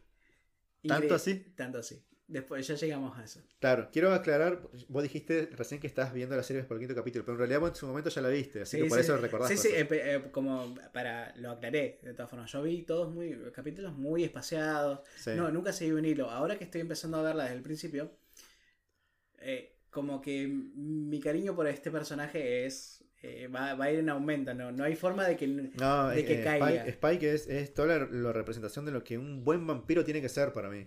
O Sí. sea, en cualquier serie o película Yo que haya visto de vampiros no hay ninguno que, que sea así. Vos tenés tu protagonista, que es Buffy. Sí. Y tenés un montón de personajes secundarios con cada uno con su propia personalidad, qué sé yo, que está buenísimo. Y no, hay- pocas veces se ve en una serie un personaje que tranquilamente podría ser un héroe y no lo es. Sí. O sea, el famoso antihéroe y qué sé yo, pero que siempre fue malo realmente. Y que empieza de a poquito a subir escalones. sí, Y sí, termina siendo no un héroe. Un poco sí. Pero. pero no lo hace por el resto. Lo hace por el amor que tiene por. En este caso, por Buffy. Sí, bueno, pero vamos a llegar a eso más Ya, ya vamos a llegar. Pero segunda temporada aparece Spike, Aparece mejor Spike personaje ever. A todo esto me acabo de olvidar, o sea, me acabo de acordar que me olvidé de mencionar un hecho muy importante de la primera temporada, que es el personaje de Ángel, que aparece en la primera temporada. A los 15 minutos del primer capítulo aparece Ángel. Aparece Ángel, que aparece, es el tipo, el típico tipo taciturno, medio melancólico, que está bueno. Entonces Buffy automáticamente fichas, posa sus ojos sobre él. Entonces se recontra, recalienta con el chabón primero, después se enamora. Y resulta que el chabón resulta ser un vampiro. Total. Pero ¿qué pasa? Es un vampiro diferente al resto de los vampiros porque él tiene alma. ¿Por qué tiene alma? Por una maldición. Claro, resulta que él en el pasado era un sádico, hijo de remil, puta. Era el peor vampiro de todos.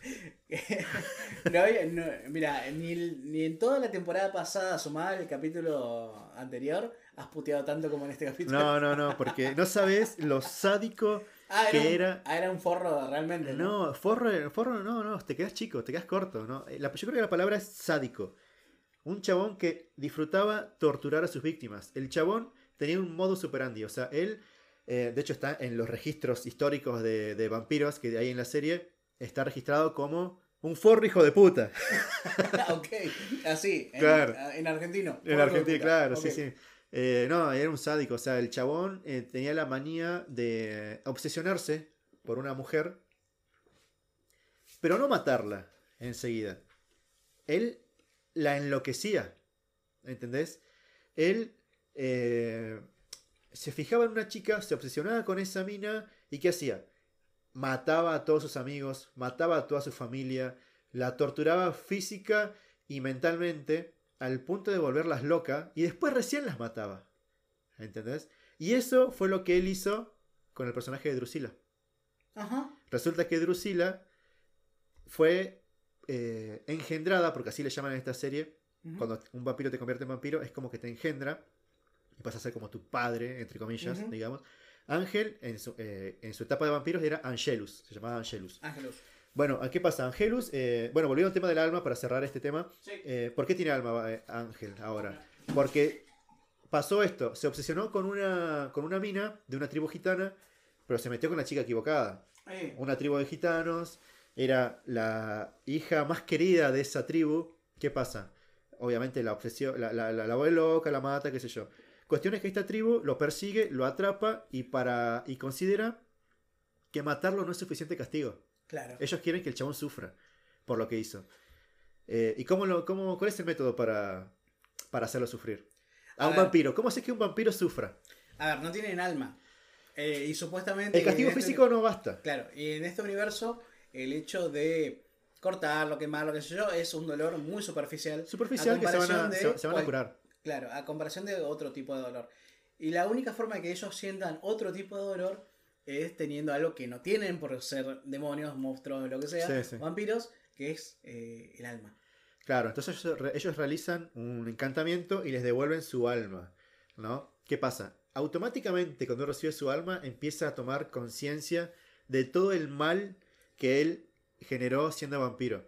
Se le vienen todos los, los recuerdos, todo, todo el mal que él generó, que él causó siendo vampiro, eh, le, le empieza a pesar, ¿entendés? Entonces, la única escapatoria es que se suicide, ¿entendés? Porque él va, a estar, él va a estar toda su vida siendo torturado por esos recuerdos. Claro. ¿Qué pasa? Eso pasó 100 años antes del comienzo de la serie. Él pasó 100 años siendo torturado por todo esto hasta que conoce a Buffy, que sigue sintiendo dolor, pero cuando conoce a Buffy se enamora de Buffy y empieza a, a- a- ser más atenuado ese dolor, empieza a sufrir menos. Claro. Y acá es donde entra en en escena en la segunda temporada, la señorita Calendar, que ya apareció en la primera temporada, pero nos enteramos en esta temporada de que ella es miembro, o sea, o descendiente de esa tribu gitana que le devolvió el alma Ah, a Ángel en su momento. ¿Y qué pasa? Su tarea era custodiarlo, ver que él sigue sufriendo. ok. ¿Entendés? Bueno, pero ya vamos allá a esa parte, porque pasa algo trascendental en esta temporada, que Sí. es que, bueno, Buffy y Ángel siguen su relación, qué sé yo, y bueno, pasa lo que tiene que pasar en un momento, ¿no? Sí. Lo vamos, vamos a profundizar el, el personaje de Ángel, eh, quizás en algún momento con la serie de Ángel, porque tiene su propio spin-off. Tiene su spin-off, bueno, el personaje fue tan popular en su momento que le dieron su propia serie. Tuvo Sí. cinco temporadas. eh, ¿Cinco? cinco Yo temporadas. pensé que tenía tres nada más. No, no, tuvo cinco. Tuvo un final abierto. Lamentablemente, porque la serie se canceló. Sí, La, la historia sigue en cómics más después, pero bueno, ese es otro cantar. ya Eh, vamos a llegar sí, a eso sí. porque también podemos hacer un comentario acerca de lo que sigue de Buffy. Sí, sí, sí, bueno. Pero bueno, cuestión a los que nos competen esta temporada, digamos, eh, Ángel, el personaje de Ángel, sí, es así. O sea, el loco era un sádico en su momento y le devolvieron el alma para que sufra. Bueno, en la temporada, eh, ¿qué pasa? Se nos presenta como que Spike y Drusilla son los villanos de esta temporada. Son te, te, te entran por todos lados, los chabones son tan carismáticos que vos, vos los comprás al toque. Sí. O sea, los compras al toque. Vos te crees que son malos los chabones, ¿entendés? son malos de verdad. Está bueno, me gusta. ¿Vos no te acordás de Drusila? ¿No, te acordás, no te acordás no, mucho? No me acuerdo, no me acuerdo. Bueno, Ahora Drus- ya llego, ya voy a llegar. Drusila es un personaje, está loca, está re pirucha. O sea, la mina. Porque bueno, ¿qué pasó? Ella fue, como te digo, fue engendrada por Ángel, sea, por Angelus, Sí. y pasó lo que, lo que yo te digo. La volvió loca a tal punto de que cuando la convirtió en vampiro ya estaba pirucha. Entonces se, se quedó pirucha. Ah, ok. ¿Entendés?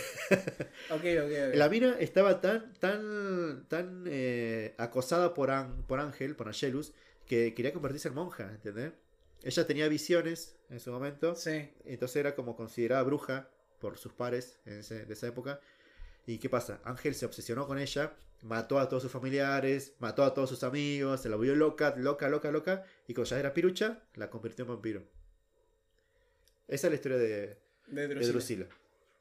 Drusilla en su momento después conoció a Spike.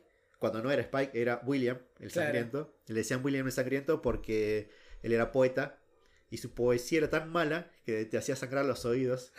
Ah, ok. Después él la convirtió, ¿no? Porque cuando él pasó a ser Spike, o sea, Drusilla convirtió a Spike en vampiro. Sí. Y. ¿Qué pasa? Que esta parte no la tenía. Bueno, Spike eh, también fue conocido como William el Sangriento, pero claro, él como le, le dio como la vueltita de tuerca, como era- él era torturador, como vampiro, fue también un sádico, pero no al nivel sadismo de Angelus, sino que otro tipo de sadismo, digamos, él era torturador. De hecho, le decían Spike porque torturaba a sus víctimas con, con una vara con, espi- con espinas, me parece, algo así. Con una especie de pica. Cada una especie de pica, algo así. Bueno, eh, pero también se lo conoció como William el Sangriento, pero bueno, pero él le dio Sí. como la, vueltita- la vueltita de tuerca como que era por, por violento, pero en realidad por su poesía de mierda, ¿entendés? El apodo lo tenía de antes, Claro. digamos. Aparte, eh, a- eh, yo por lo que pude ver, eh, eh, entre otras cosas, él era como... eh, fue bastante, como vampiro, digamos, fue bastante grosso. Sí, Porque, sí. Se, ca- porque se cargó a, a- a dos A cazadoras. dos cazadoras, ellos te lo dicen al toque. Cuando ya descubren quién es Spike, eh, Giles, que es el mentor de, de- Sí. de Buffy, tiene toda una bibli- bibliografía donde puede revisar quién fue cada vampiro. Y ahí eh, descubren que Spike eh, en su momento mató a dos cazadoras. Una durante la, rebelión- la rebelión de los Boxers en China en 1900 y moneda. Y la otra en Nueva York en 1975, si no me equivoco, en los 70. ujú. Ahí tenemos, ahí ves cómo el universo se va expandiendo, ¿no? Porque cómo la historia va creciendo, te das cuenta cómo cazadores hubieron en todo el mundo. Claro. No solamente acá en Estados Unidos, en Sunnydale, Sí. sino que hubieron cazadores en China, en África, en todos lados. De hecho, la primera cazadora en el universo de Buffy, si no me equivoco, fue en África, que aparece eh, en la serie, en una especie de visión mística que tiene Buffy en un momento. Sí. Eh, no recuerdo el nombre, pero si no me equivoco era, era de una tribu africana. Grosa. Sí, sí. Eh, Estamos por la segunda temporada, son 7 temporadas, cada una tiene 22 capítulos. Eh, tenemos el villano principal de la primera, el maestro. En la segunda temporada, ¿cuál es el villano principal? Bueno, como te decía, pensábamos que eran eh, Drusilla y Spike. Claro. Pero ¿qué pasa? En- llega un momento en el que la relación de Buffy y Ángel eh, pasa del estado emocional, digamos, amoroso, al plano físico. Claro. ¿Y qué pasa? Hay un- una manera en la cual Ángel puede perder su alma, que es experimentando un momento de verdadera felicidad. Sí. ¿Y cómo se traduce esto en la serie? Garchando. Garchando. Pero no, no es tan básico como tan básico como decir garcharon. Es, es como sexo con amor, ¿entendés? Hizo o el sea, amor. hizo el amor con Hizo el Buffy, amor. ¿entendés? Así fue. Pasan la noche juntos. Ninguno de los dos sabía este detalle. Eso fue lo que pasó. Ah. Porque si hubiese sabido, no, no pasaba nada. Sí. Pero bueno, pasa, pasa lo que tiene que pasar. Y Ángel pierde su alma. Esto pasa a mitad de la temporada, pasada la mitad de la temporada, si no me equivoco. los gitanos no pensaron hasta en que él podría haber llegado a garchar en todos estos años, ¿no? Bueno, por eso tenían a alguien vigilándolo siempre. En este Ah, momento estaba. está, tenés razón. En este momento estaba eh, la señorita Calendar vigilándola. De hecho, en un momento de la, de la temporada cae el tío de la señorita Calendar a decirle, che, ¿qué onda? Lo- nuestros videntes nos están diciendo de, de que Ángel ahora sufre menos. Y Cal- Calendar le dice, sí, lo que pasa es que hay una chica, Buffy, qué sé yo, la la la la, pero Ángel es bueno, nos ayuda, la la la. Pero, ah, pero pasa que Calendar entró, entró en una Entró en una de la cual no pudo salir. y por eso lo dejó que él sea feliz. No que sea feliz, porque el chabón seguía sufriendo. No, no, no, pero por eso, o sea, dejó que tuviese ese momento de felicidad. Bueno, pero ellos no sabían en realidad. Necesitas calendar. Claro, o sea, el chabón le dice, si el chabón llega a experimentar un solo segundo de verdadera felicidad, se nos viene el mundo abajo. Ojo, yo te avisé. Ok, ok, ok. ¿Qué pasa? Eso se lo dice en el mismo capítulo en donde pierde su alma. Así que eh, es un momento muy fuerte de la serie Bien. cuando Ángel recupera, pierde su alma en realidad. Eh, esta temporada es tal vez la más oscura, la más dark de la serie, porque pasan muchas muertes fuertes que tienen que ver mucho con, con la, con la cercanía de, de Buffy, ¿no? O sea, Sí. mueren, mueren personajes principales cercanos a Buffy. Sí. Entre ellos, esta señorita Calendar, porque cuando eh, Ángel pierde su alma, ahí vemos como el chabón de verdad era un sádico. Ok. ¿entendés? Ya al toque, al- apenas pierde su alma, al toque mata a una chica que viene pasando por ahí. Eh, y es impresionante, vos ves el cambio en el registro actoral de David Boreanaz, que es el actor. Sí. Eh, eh, o sea, el chabón, vos lo ves, sí, es cari lindo, todo lo que vos quieras, pero el chabón es buen actor y te das cuenta en ese momento cómo pasa de un registro a otro, pero al toque. O sea, es completamente opuesto Angelus a lo que es Ángel. Sí. Es una cosa completamente impresionante todo lo que pasa con ese, con ese personaje en esa temporada. Claro. Bueno, Entonces, Angelus pasa a ser el gran villano de la temporada, al que hay que vencer. Y ahí es donde esa pequeña vueltita de tuerca es la que hace que la temporada sea tan buena porque he tenido muy buenos comentarios de la segunda temporada. Claro, o sea, en un momento obviamente quieren restaurarle, o sea, hay que matar a Ángel, pero no, claro, no, no, no quiero matar a Ángel, es mi novio, ¿entendés? Eh, De Buffy. Y de parte de Buffy. En un momento se da cuenta de que el chabón es imposible de recuperar. Y tiene que matarlo sí o sí. claro. ¿Y cómo se da cuenta de esto? Cuando Angelus se entera de que Calendar está trabajando en un hechizo para restaurar su alma, ¿qué hace? Él no quiere volver a ser ángel. Él no quiere volver a sufrir. Él quiere volver a seguir siendo un hijo de puta, Claro. divirtiéndose como se divierte, matando gente, tor- torturando, todo lo que vos quieras. ¿Y qué hace? La encuentra y la mata a Calendar, dejando el hechizo incompleto. O sea, ella descubrió cómo, cómo resolver este hechizo, que era una- un hechizo tan antiguo que no había traducción. Cuando descubre esta traducción, justo llega Angelus y la mata. Y ahí es cuando Buffy se da cuenta de que ya no hay remedio y lo tiene que matar. Es la Claro. única manera. Así. Muy, muy buena, muy buena vuelta. Muy, Yo te lo estoy contando así nomás, pero si vos ves la serie, está todo tratado de una manera tan sutil y tan bien escrito bien. que llegás a un punto en esa temporada que no puedes dejar de mirar. O sea, es un capítulo atrás de otro en donde Claro. vos estás pegado al televisor. Es así. Excelente. Bien. Llegado al final de la temporada, Buffy termina matando a Ángel porque Ángel eh, quería traer a la vida un demonio que se quería comer al mundo. O sea, a ese nivel. Ah, todo, o sea, todo mal. Todo mal, todo, mal. Bueno, a, a todo esto, Willow estaba ya mostrando pequeños dotes en la hechicería.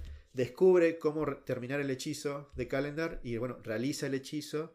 Le devuelve el alma a Ángel, pero un segundito, un segundito antes y lo salvaba. Porque el chabón logró realizar el hechizo para revivir este demonio, pero la única manera de detenerlo era matando a Ángel. Y Buffy obviamente se enfrentó a Ángel al final de temporada y se dio cuenta de que había recuperado su alma, pero ya era tarde, tenía que matarlo sí o sí para cerrar ese portal que había abierto. Sí. Y entonces ese, ese momento, bueno, está, narrado ese momento como, está considerado uno de los momentos más fuertes de la serie, por todo lo que representó, cómo está narrado, cómo está Claro. filmado, que ella tuvo que como que despedirse de su amor, soltarlo sí. Y atravesarle el pecho con una estaca o con una espada en realidad. ¿Y qué pasa? Se lo traga la, la dimensión esta y perdemos a Ángel para siempre. Y así termina la temporada. Buffy se escapa. No puede, sí, no, bueno. puede, no puede soportar el dolor y se va. Y después de, de todo esto que vos me acabas de contar, yo quedo como. Ángel. Bueno, independientemente de que haya muerto Ángel, eh, tenemos más temporadas. Tenemos más temporada y un hecho que me acabo de, acordar que pasó en esta temporada que es importante para lo que viene Sí, es que como Buffy murió en la primera temporada en la lucha contra el maestro, sí. aparece una nueva cazadora. Claro que. En esta temporada. O sea, pa- porque cada, en cada generación una y elegida. Si muere, a- Al toque se activa otra. Se activa otra. Claro. Está muy bien. Entonces acá aparece una chica afroamericana que se llama Kendra. Tiene un arco también bastante, bastante curioso. ¿Qué pasa? Eh, esta chica es, es asesinada por Drusilla. Ajá. Drusila se carga una, una, Una cazadora. cazadora. Sí. Puntito se suma un poroto. Bueno, Spike tiene dos. Spike tiene dos ya. Sigue siendo el mejor tema- personaje. de- Claro, porque si vos te pones a fijar, Angelus no mató ninguna cazadora, no tiene ninguna cazadora en su historial. Pero Spike tiene dos. Bueno, pasamos a la tercera temporada. ¿Qué pasa acá? Eh, Buffy eh, se fue a otra ciudad, no recuerdo cuál, creo que Los Ángeles, no recuerdo bien, escapándose de todo lo que pasó en la temporada anterior. Sí. Hay varios capítulos muy buenos en esta temporada. Acá aparece un nuevo villano que es ni más ni menos que el alcalde.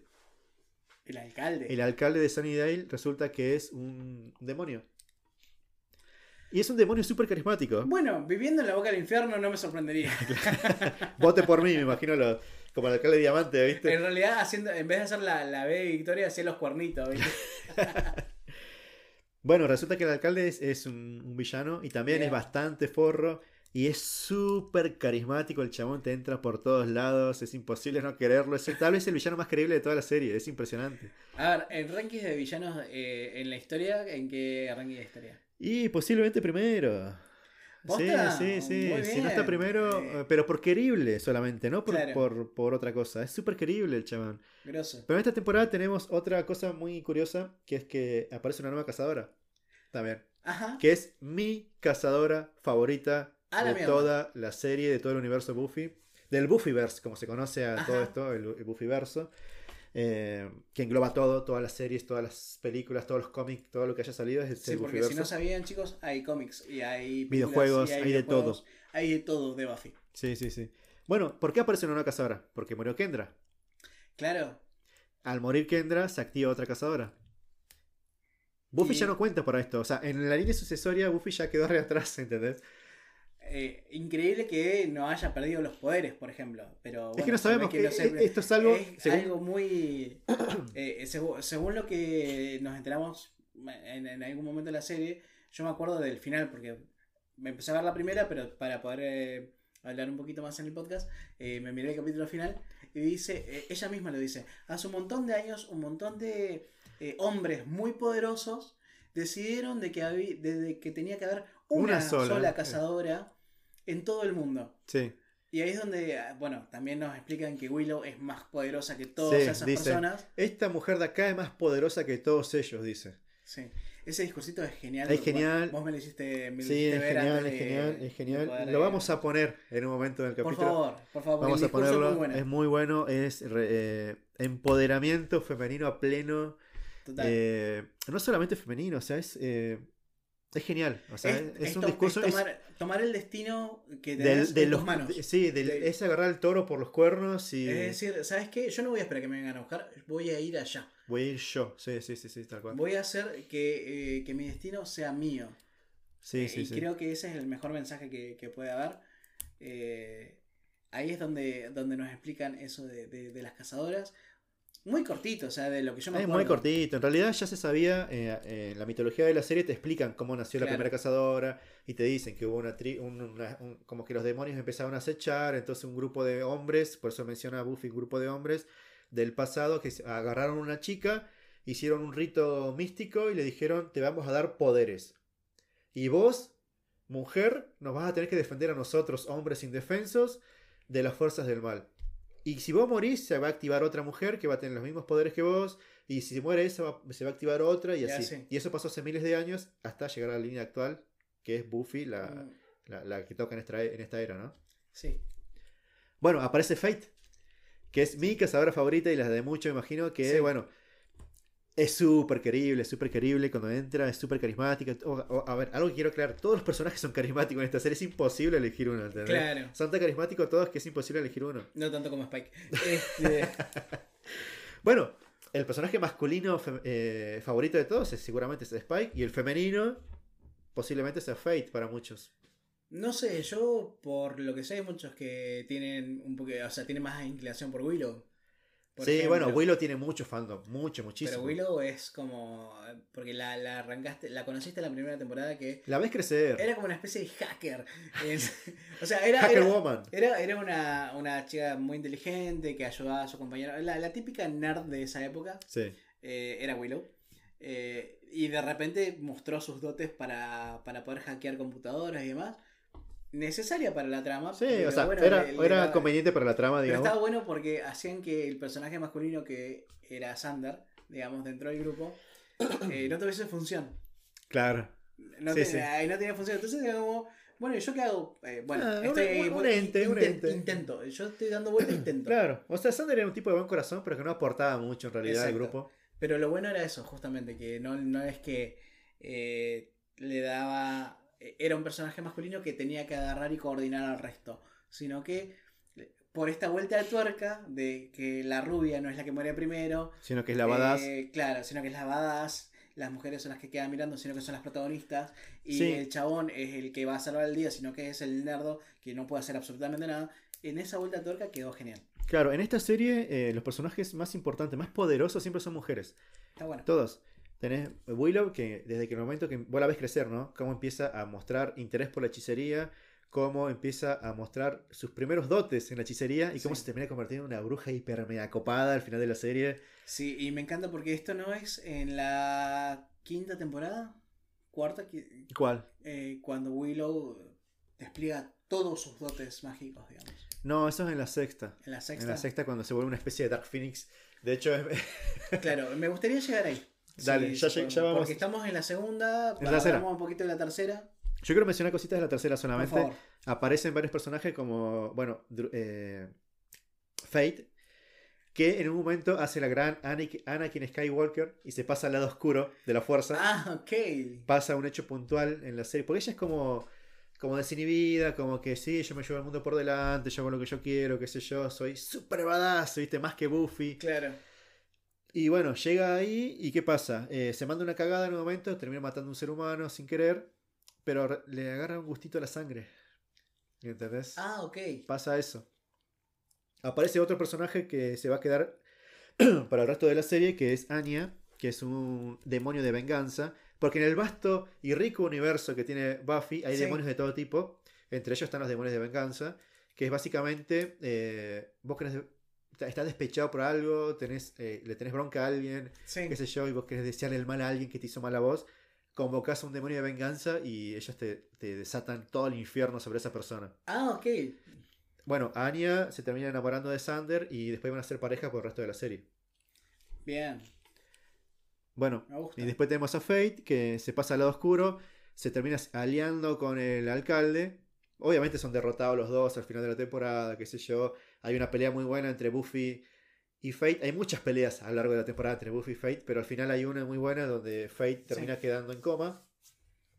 Y es el final de Fate por el momento. Y ahí salteamos a la cuarta temporada que viene Buffy ya, y los chicos ya terminaron el instituto, están en la universidad, porque esto pasó todo durante la secundaria, ¿entendés? Claro.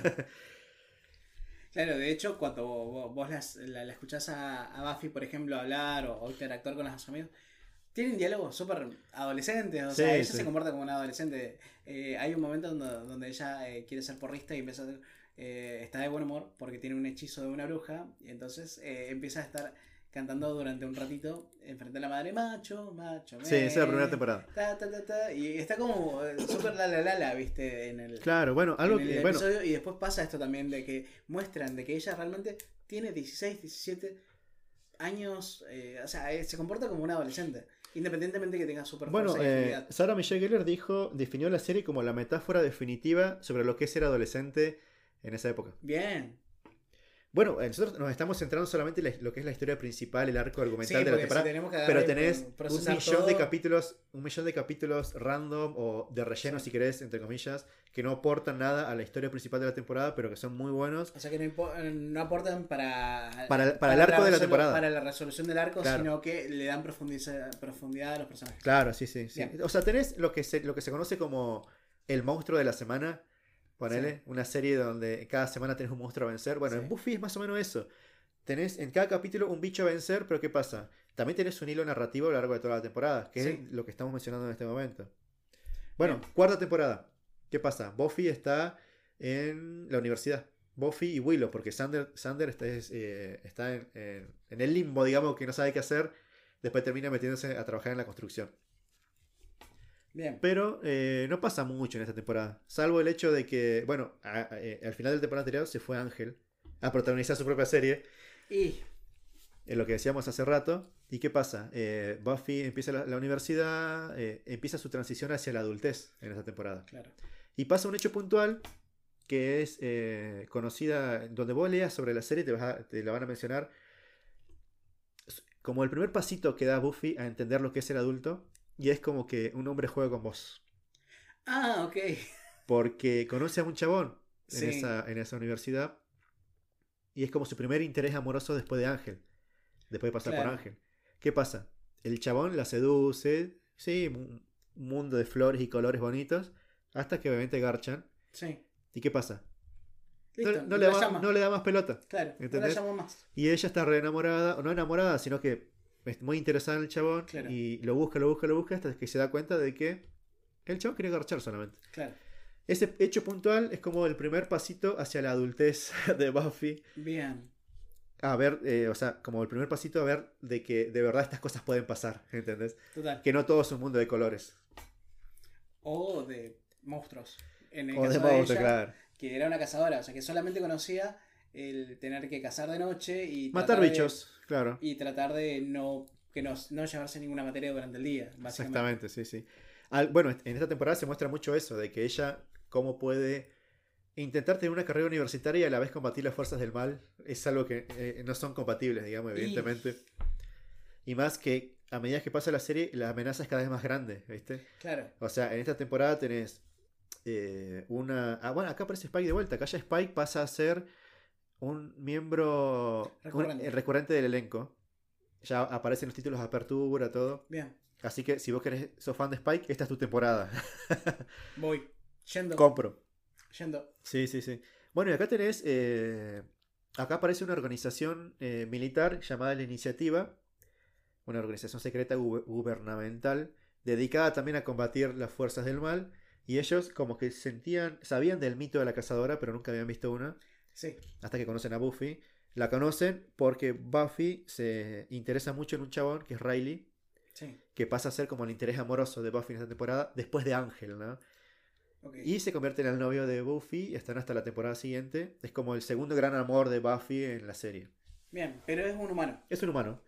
Tranca. Te das cuenta después en la serie de que en realidad es un humano que está medio inyectado con, estero con esteroides mágicos, ponele. Era un bro así como. Claro, el chano era re capo peleando, pero bueno, mientras la, la iniciativa les inyectaba cosas. Claro. Y después hay todo un arquito que te muestra cómo él deja de, de recibir esta falopa y ya pasa a ser un humano más normal, qué sé yo, y, se, y empieza a sentir como que Buffy, al ser más fuerte que él, él se siente inferior a Buffy. Eh, y sí. Y esto, oh, de nuevo, la metáfora, digamos, del hombre que, tal vez porque la mujer gana más, se siente menos, qué sé yo, es, es una, eh, yo lo veo de esa manera, es, es tal vez una, una, una manera de verlo, de verlo. Sí. Porque en esta serie hay muchos capítulos que son así. Te muestran cómo un hecho puntual, eh, místico, lo que sea, Sí. si lo traslada a la vida real es una metáfora de algo, ¿entendés? Claro. Total.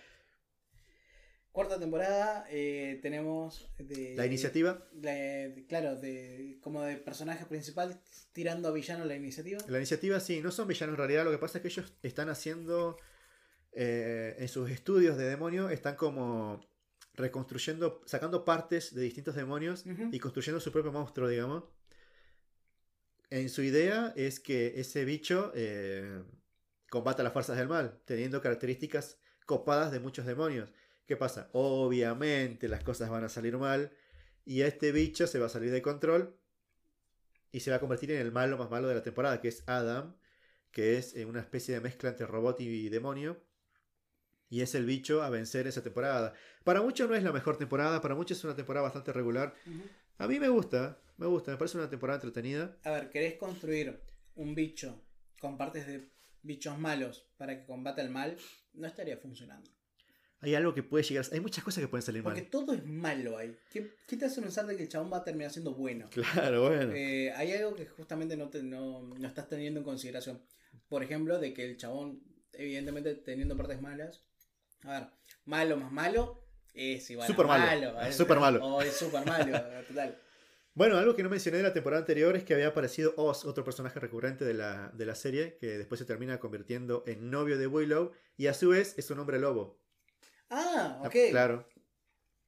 Porque Sí. si hay vampiros tiene que haber un hombre lobo. Es lo que mencionábamos hace en rato. mom- En algún momento. Bueno, en esta temporada, en la cuarta temporada, se va eh, Oz dejando a Willow completamente destrozada, obviamente. Te, vos la ves y te dan ganas de darle un abrazo gigante, pobrecita. Porque además es súper querible, Willow. Todo el mundo, todos amamos a Willow. Yo quiero una remera que diga, yo amo a Willow. Eh, se puede hacer, se puede mandar a hacer. Eh, próximamente para el catálogo de prendas del No, ya lo tenemos. eh, remeras de Yo amo, Yo amo Willow. Willow, claro. I love Willow, así como Yo amo a Lucy, pero I love Willow. Hello Willow, así tal cual. Bueno, en esta temporada se da un hecho muy puntual y muy llamativo para la época, que es que Willow pasa de ser un personaje completamente heterosexual, digamos, a salir de a, a mostrar interés en un personaje femenino Claro, y empieza como su etapa de salir del closet, digamos, sí. lo que, lo que uno llaman de esa manera, digamos, para mí está mal dicho, pero bueno, qué sé yo, que, y que fija su, su, ¿cómo se dice? Su interés en un personaje nuevo que aparece Sí. llamada Tara, que es un personaje muy introvertido, digamos, es muy tímida, también es querible, con el tiempo te compra, digamos, Claro, pero al momento es como súper tímida, como ah, tiene poquitos momentos en pantalla y como que nada te indica de que Willow se fijó en ella. Son cositas muy sutiles, ¿entendés? Claro. Hasta que te das cuenta que empiezan a pasar más tiempo juntas. Las dos son hechiceras, así que tienen algo en común. claro. Hasta que, bueno, en un momento se... Todo, Sí, el, mundo, sí. todo el mundo se entera de que están juntas, ¿no? Claro. De hecho, en YouTube está para mirar un, un- el cortito en donde Willow le dice a Buffy que le interesa eh, Tara, que es un momento un poco extraño para Buffy, porque ella está totalmente convencida de lo que le está diciendo. Sí. Buffy se confunde y le dice, bueno, yo entiendo de que está Tara eh, y que te puede llegar a generar algún tipo de conflicto con, por el tema de Oz. Y ella le dice, no es por Oz. ah, dice, y queda así como, fue un momento muy confuso y es muy lindo el momento porque eh, es, el, es ese típico momento de no entiendo nada Sí.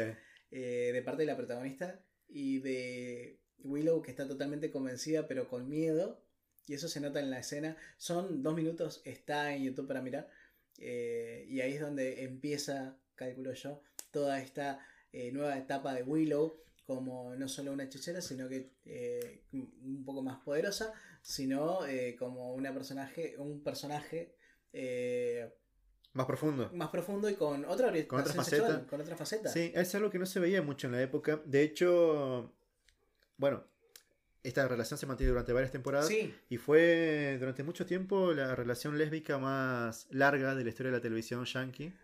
sí. Y de hecho- escuché. De hecho, fue la primera vez que se mostró una relación lésbica o gay, digamos, eh, de manera seria y adulta en un, en un horario de prime time.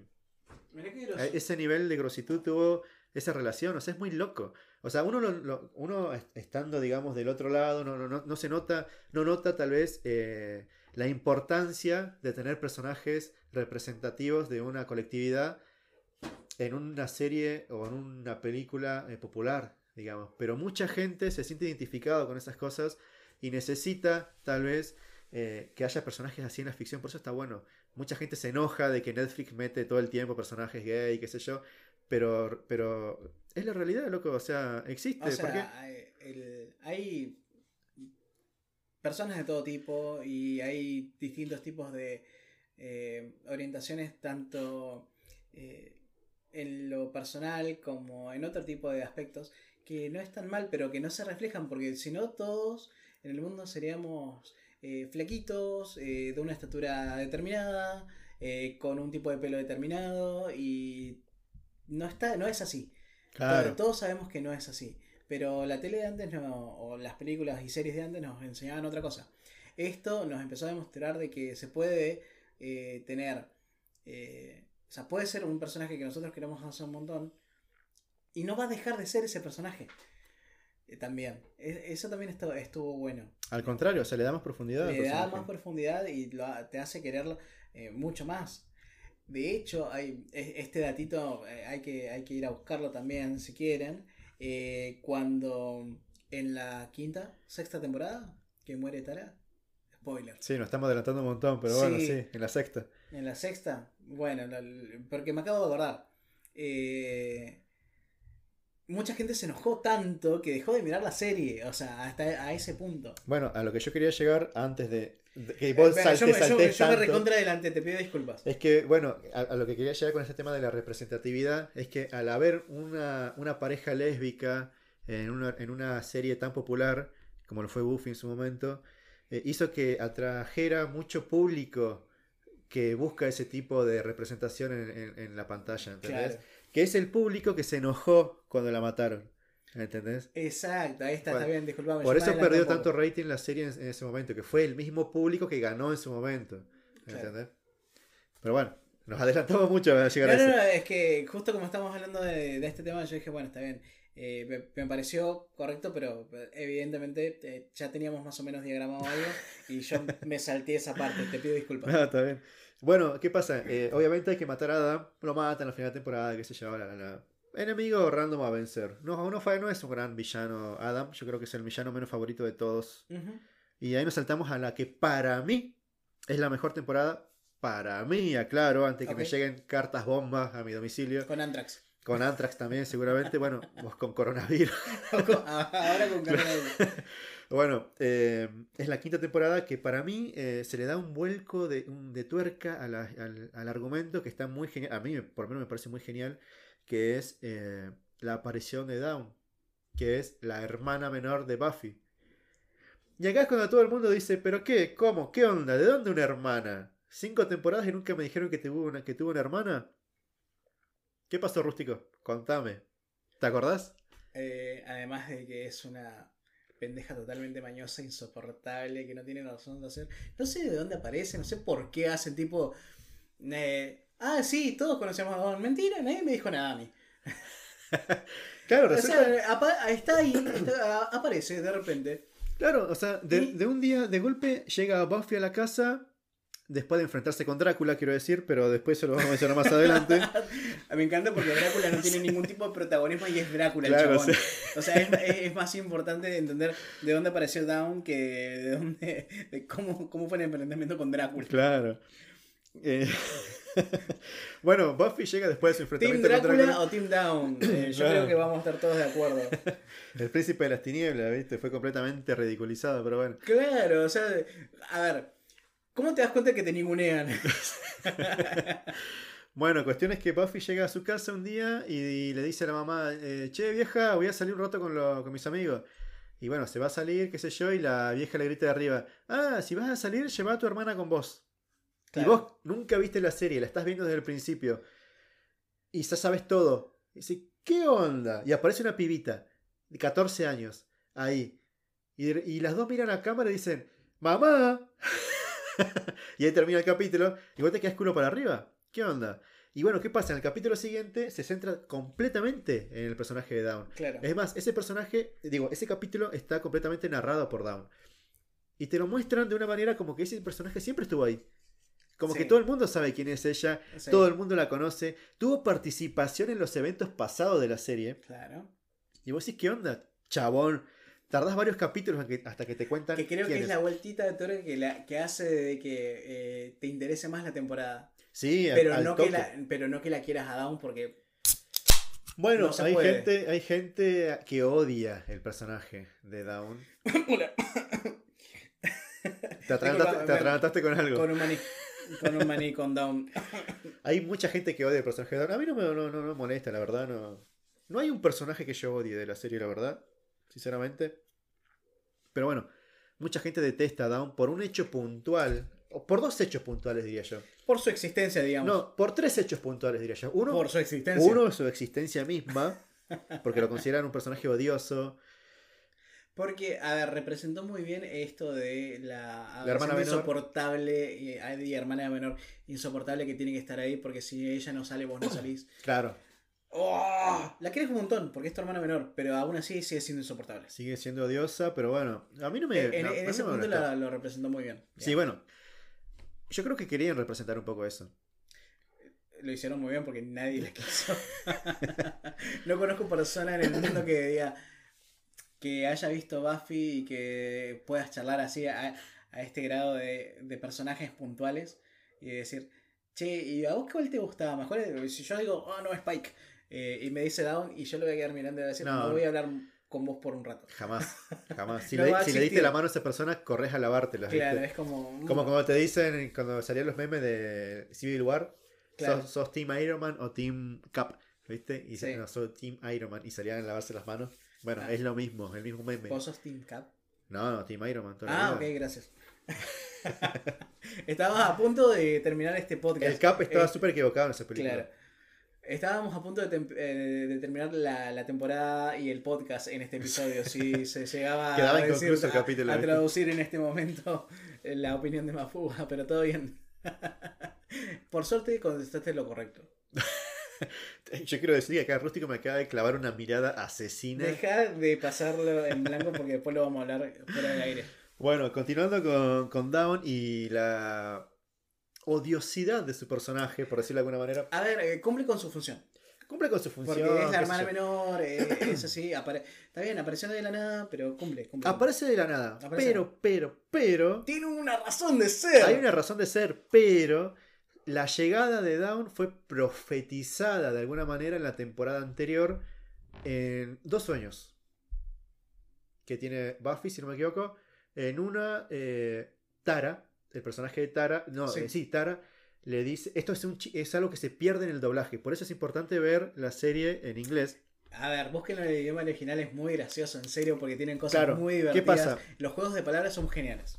Sí, sí, ¿qué pasa? Down significa amanecer, Sí. ¿no? En inglés. Así que en un momento Tara le dice a Buffy en un, en un sueño, el amanecer se acerca, o sea, Down is coming, algo así, como que Down se acerca, está viniendo, Down está viniendo, le dice. ¿Qué pasa? En los doblajes y en los subtítulos dicen el amanecer se acerca o el amanecer está viniendo. No tiene ningún sentido. Pero claro, Down, la palabra Down es el nombre del personaje, o sea que Dawn- Down está viniendo. Claro, es amanecer. Es amanecer, claro. Es la por eso, literal. La literal de la palabra es amanecer, por eso eso se pierde en el doblaje. Pero son cositas, ¿viste? Y en, en otro sueño que tiene Buffy con el personaje de Fate, Fate le dice, Estamos pre- estás preparando todo para la llegada de tu hermana o algo por el estilo. Le menciona a la hermana. No recuerdo ahora la frase O sea que exacta. Fate también ya sabía algo. No, pero no era Fate, es como un sueño que tiene Buffy, Ah, algo así, una, algo así, no recuerdo bien, pero era algo, algo, algo por el estilo. Así que en esos dos hechos puntuales se menciona la llegada de, de Dawn en la siguiente temporada. Ya, ya estaba todo planeado, ¿no? Claro. ¿Qué pasa? Aparece Dawn. ¿Qué es Dawn? Hay que relacionarlo directamente con el villano de turno de esta temporada, que es ni más ni menos. O sea, ya nos enfrentamos a vampiros, nos enfrentamos a brujas, nos enfrentamos a hombres lobo, nos enfrentamos a un robot eh, demoníaco, nos enfrentamos a, ¿qué más? Eh, no sé, serpiente gigante, de todo. Lo que te imagines, se abrió la boca del infierno gigante. un amante gigante. eh, no sé, de todo nos enfrentamos hasta este momento, pero nunca nos habíamos enfrentado a una deidad. Boludo. Porque el villano de esta temporada es ni más ni menos que un dios. Representado en una mujer Sí. A muy bonita, muy atractiva, Sí. pero un demonio, eh, un dios demoníaco muy hijo de puta. ahora, eh, vos me decís, es un dios demoníaco. O sea, debe, debe ser, ahora que ya sabemos que Buffy hace, es un dios de este mundo. No, Ah, No, no, no. En la mitología de la serie, como Sí. te lo muestran en esa temporada, este personaje llamado Glory Ajá. era un dios demoníaco que gobernaban una dimensión demoníaca junto con otros dioses. ¿Qué pasa? Con otros do- dos dioses, eran tres. ¿Qué pasa? Los otros dos dioses se dieron cuenta de que ella, Glory, quería apoderarse de todo. Y bueno, sí. Entonces, bueno, hicieron lo que pudieron y la desterraron. Bien. A la vida mortal le dieron un cuerpo humano, eh, pero un varón. O sea, este es un personaje representado en un personaje llamado Ben, que, es, que conoce Buffy en la temporada, que más tarde se descubre que es como la contraparte de Glory. O sea, comparten el cuerpo. Un- es, es como que transmuta y se convierte en una mujer y es Glory, la diosa malvada. Y a veces se convierte en un varón que es eh, eh, bueno y qué sé Claro. yo, y es un que, es, enfermero. que, es su, que su cuerpo, digamos, normal, pero que contiene a la diosa Glory. Glory. Sí, sí, exactamente. Bien. En esta temporada pasa otro hecho muy puntual que es que empezamos a ver cómo la salud de la madre de, de Buffy y de Dawn eh, empieza a deteriorarse. Ajá. Y es un hecho muy, muy recurrente durante toda la temporada y que tiene un desenlace muy, muy fuerte, muy fuerte en un capítulo, capítulo llamado The Body, el cuerpo, Ok. en donde nosotros vemos toda la temporada cómo eh, luchan contra ella, eh, se le aparece algo en la cabeza, un, un tumor, algo por el estilo. La operan, todo lo, que, todo lo que vos quieras, sale bien de la operación, qué sé yo, pero bueno, llega un momento en donde su salud empeora y Sí. Buffy llega a su casa y encuentra a su madre muerta en un sillón. Y ese es el capítulo más fuerte de toda la serie. Y es completamente diferente al resto de los capítulos de la... No solo de la temporada, sino de toda la serie. Está filmado de otra manera. Muchos planos cortos. Sí. eh, mucho... No, no hay, no, hay, no hay música en el capítulo. Es completamente silencioso. Sí. Está filmado con luz natural. Te das cuenta en el maquillaje de los Claro. actores. O sea, la solemnidad ya venía desde el principio, desde la base del capítulo. Claro, exactamente. Y bueno, hasta hace poco era considerado la mejor representación de lo que es perder a un familiar en la televisión. O sea, así de fuerte fue el capítulo. Claro. Te muestra todo, todo, lo que es el shock inicial, eh, la aceptación, eh, el, el enojo, lo que es eh, la burocracia de los papeles después, la- Que es- la- hablar con los médicos. Que es una eh, mierda que todo porque vos estás, o sea, te estás primero en shock, no sabes qué hacer llamar a los médicos. y, y, y- tratar de convencerte de que, bueno, primero que ya está, segundo por que tenés que avisar. Es muy complejo, es, eh, debe haber sido muy fuerte. Debe haber sido muy fuerte. no, bueno, vi el capítulo, por eso te digo, estoy tratando de, de racionalizar. No, yo te digo que si, si alguien dudaba de la calidad actoral de Sarah Michelle Gellar, eh, tenés que ver este capítulo porque la mina la rompe. La rompe toda en ese capítulo. Toda la rompe. Bien. Y que, o sea, lo más fuerte, digamos, de toda esta historia es que eh, Joyce, que es la madre de, Buffy, no muere por un hecho sobrenatural. No la mata un bicho, no la mata una maldición. O, o sea, muere de causas naturales. O sea, es algo irreversible. Claro. Eso es lo que la hace tan, tan fuerte. O sea, habiendo tanto, tanto monstruo, tanta mitología, tantas cosas eh, sobrenaturales en la serie que haya sido por algo natural, algo de que, que la- que el cuerpo, que la vida dijo hasta acá, eh, debe haber sido lo más eh, fuerte y además lo que demuestra dentro de una serie que ya nos ha dicho que va a ir en contra de un montón de clichés, eh, te vamos a mostrar la realidad cómo- y cómo se toma. Creo Sí. que debe ser muy, muy, muy fuerte. sí, sí, bueno, creo que, creo, que esa, creo que esa es la palabra y es como la gran Andy Kuznetsov. O sea, qué fuerte, man. Pero Sí. esto diciéndolo de, de- de de manera seria. seria y correcta, porque creo que es la palabra a, a utilizar. Bueno, este es otro de los hechos puntuales por los cuales mucha gente está enojada con el personaje de Dawn. Y acá me veo en la obligación de explicar por qué. Ah, y acá sí vamos a decir por qué apareció Dawn. Ok.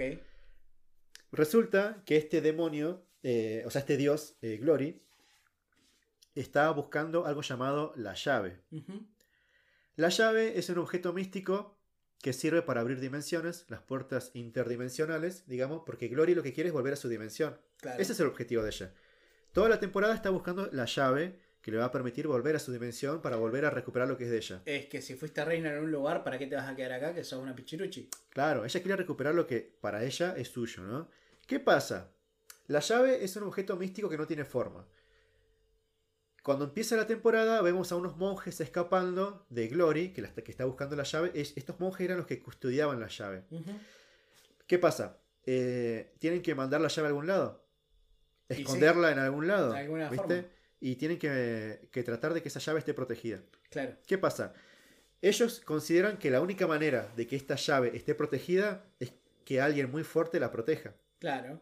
La única manera que ellos encuentran es mandándosela a la cazadora. La única persona realmente con el poder y la fuerza necesaria como para poder detener a Glory en el caso de que, de que ella aparezca. Y ahí empezamos a ver el tema de la importancia de la cazadora. O sea, la cazadora no es alguien que solamente te mata vampiros, sino que realmente es una persona fuerte, es la elegida Es la realmente. elegida de Chosen Y One. por, y por eso, o sea, vos la ves en Sony, él es la, bueno, es la única en el mundo y está en un pueblito chiquitito, pero no, mentira, o sea, es realmente una persona fuerte, es una mujer fuerte. Sí, sí, sí. Bueno, ¿qué pasa? Los monjes consideran que la única manera de protegerla es mandándosela a la cazadora. Pero, ¿qué pasa? No es que vos le vas a dar una llave súper poderosa a la cazadora y le vas a decir, toma, cuídamela. Tenés que garantizar que ella quiera cuidarla de verdad. Entonces, ¿qué pasa? Se la mandan en forma de hermana. ¡Ah! ¿Entendés? Eso ya lo sabía. Se la mandan en forma de hermana, de Sí. hermana menor, una hermanita completamente inútil, digamos, a la cual tienen que proteger. Está hecha a base de su sangre, entonces es, o sea, si vos le haces una análisis de ADN, es su hermana. O sea, está eh, cuidada al detalle, está tan bien cuidada esa llave, digamos, esa forma humana que le dieron, que para asegurarse de que la cazadora de verdad quiera eh, protegerla, le implantaron no solamente a ella, sino a todos a su alrededor, a todo, a todo el mundo o a todo, todo el, el- pueblo. tenía vínculo con ella. Sí, le implantaron recuerdos falsos. Recuerdos de Dawn como si hubiese estado siempre en sus vidas. Eso es como, trampa igual. como la hermana, como si siempre fue la hermana de Buffy de toda la vida. Sí, O sea, todo el mundo la ve a Dawn y dice es la hermanita de Buffy. Por eso la conocemos de toda la vida. Por eso cuando empieza la temporada, todo el mundo ya conoce a Dawn. O sea, dan por hecho de que Dawn siempre estuvo ahí. claro. ¿Entendés? Creo que lo estoy pronunciando para la mierda igual, pero la gente me No, está mintiendo. Bueno, toda la gente, eh, nosotros vemos la temporada y es como que Dawn siempre estuvo ahí, ¿viste? Claro.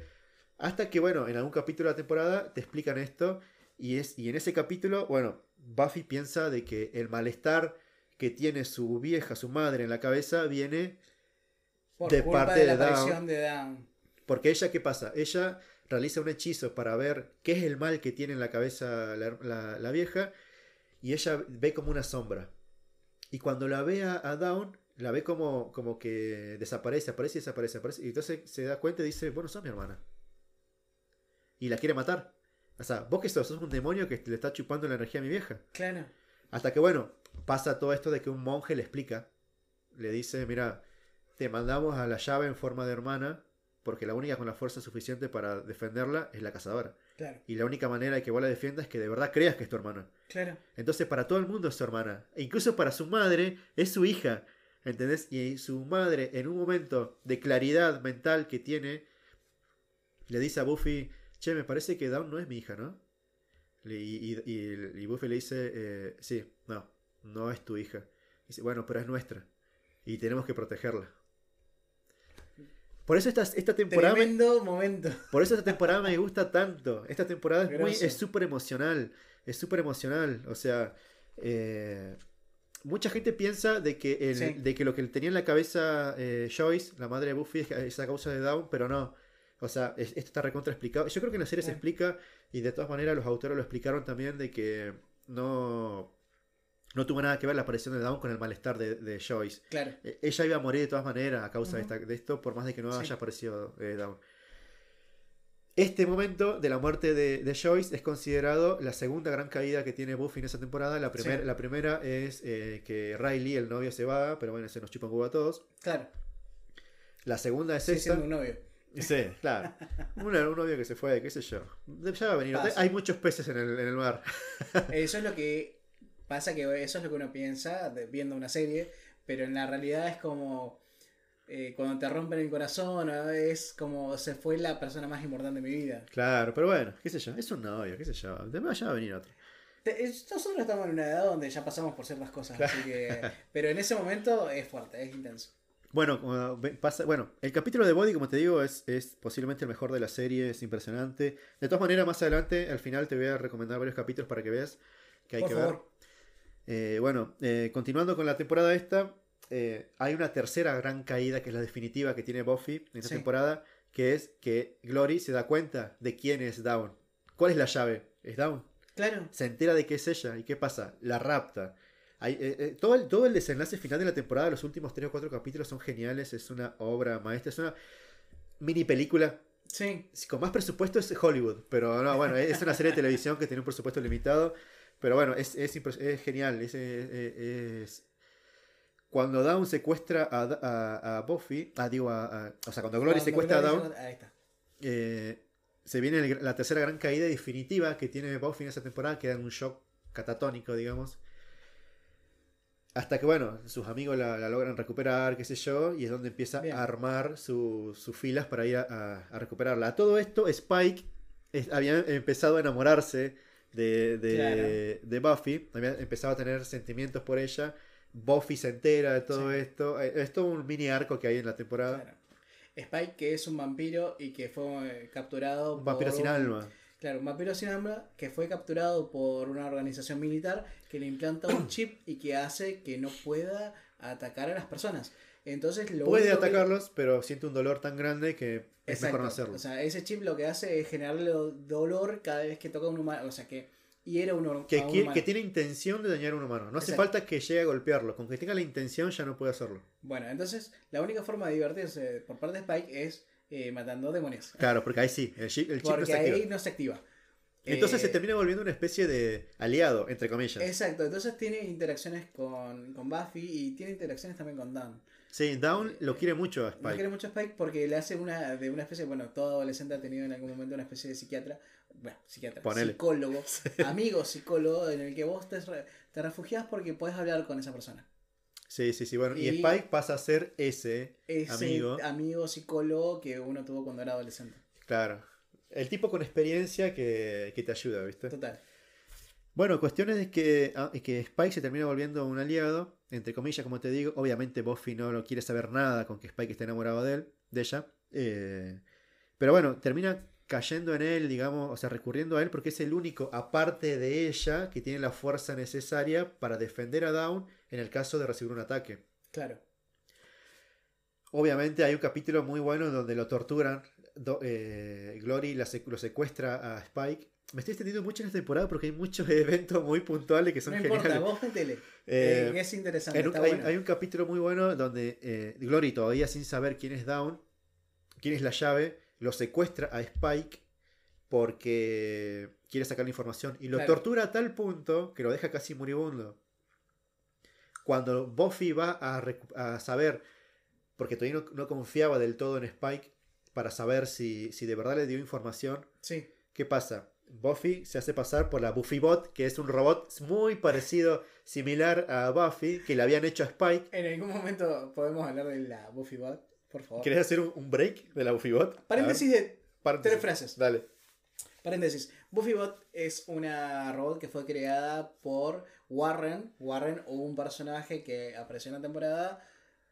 La 5. En la 5, está perfecto. eh, que eh, era muy inteligente, pero Era un nerd, nerd. Era un nerd.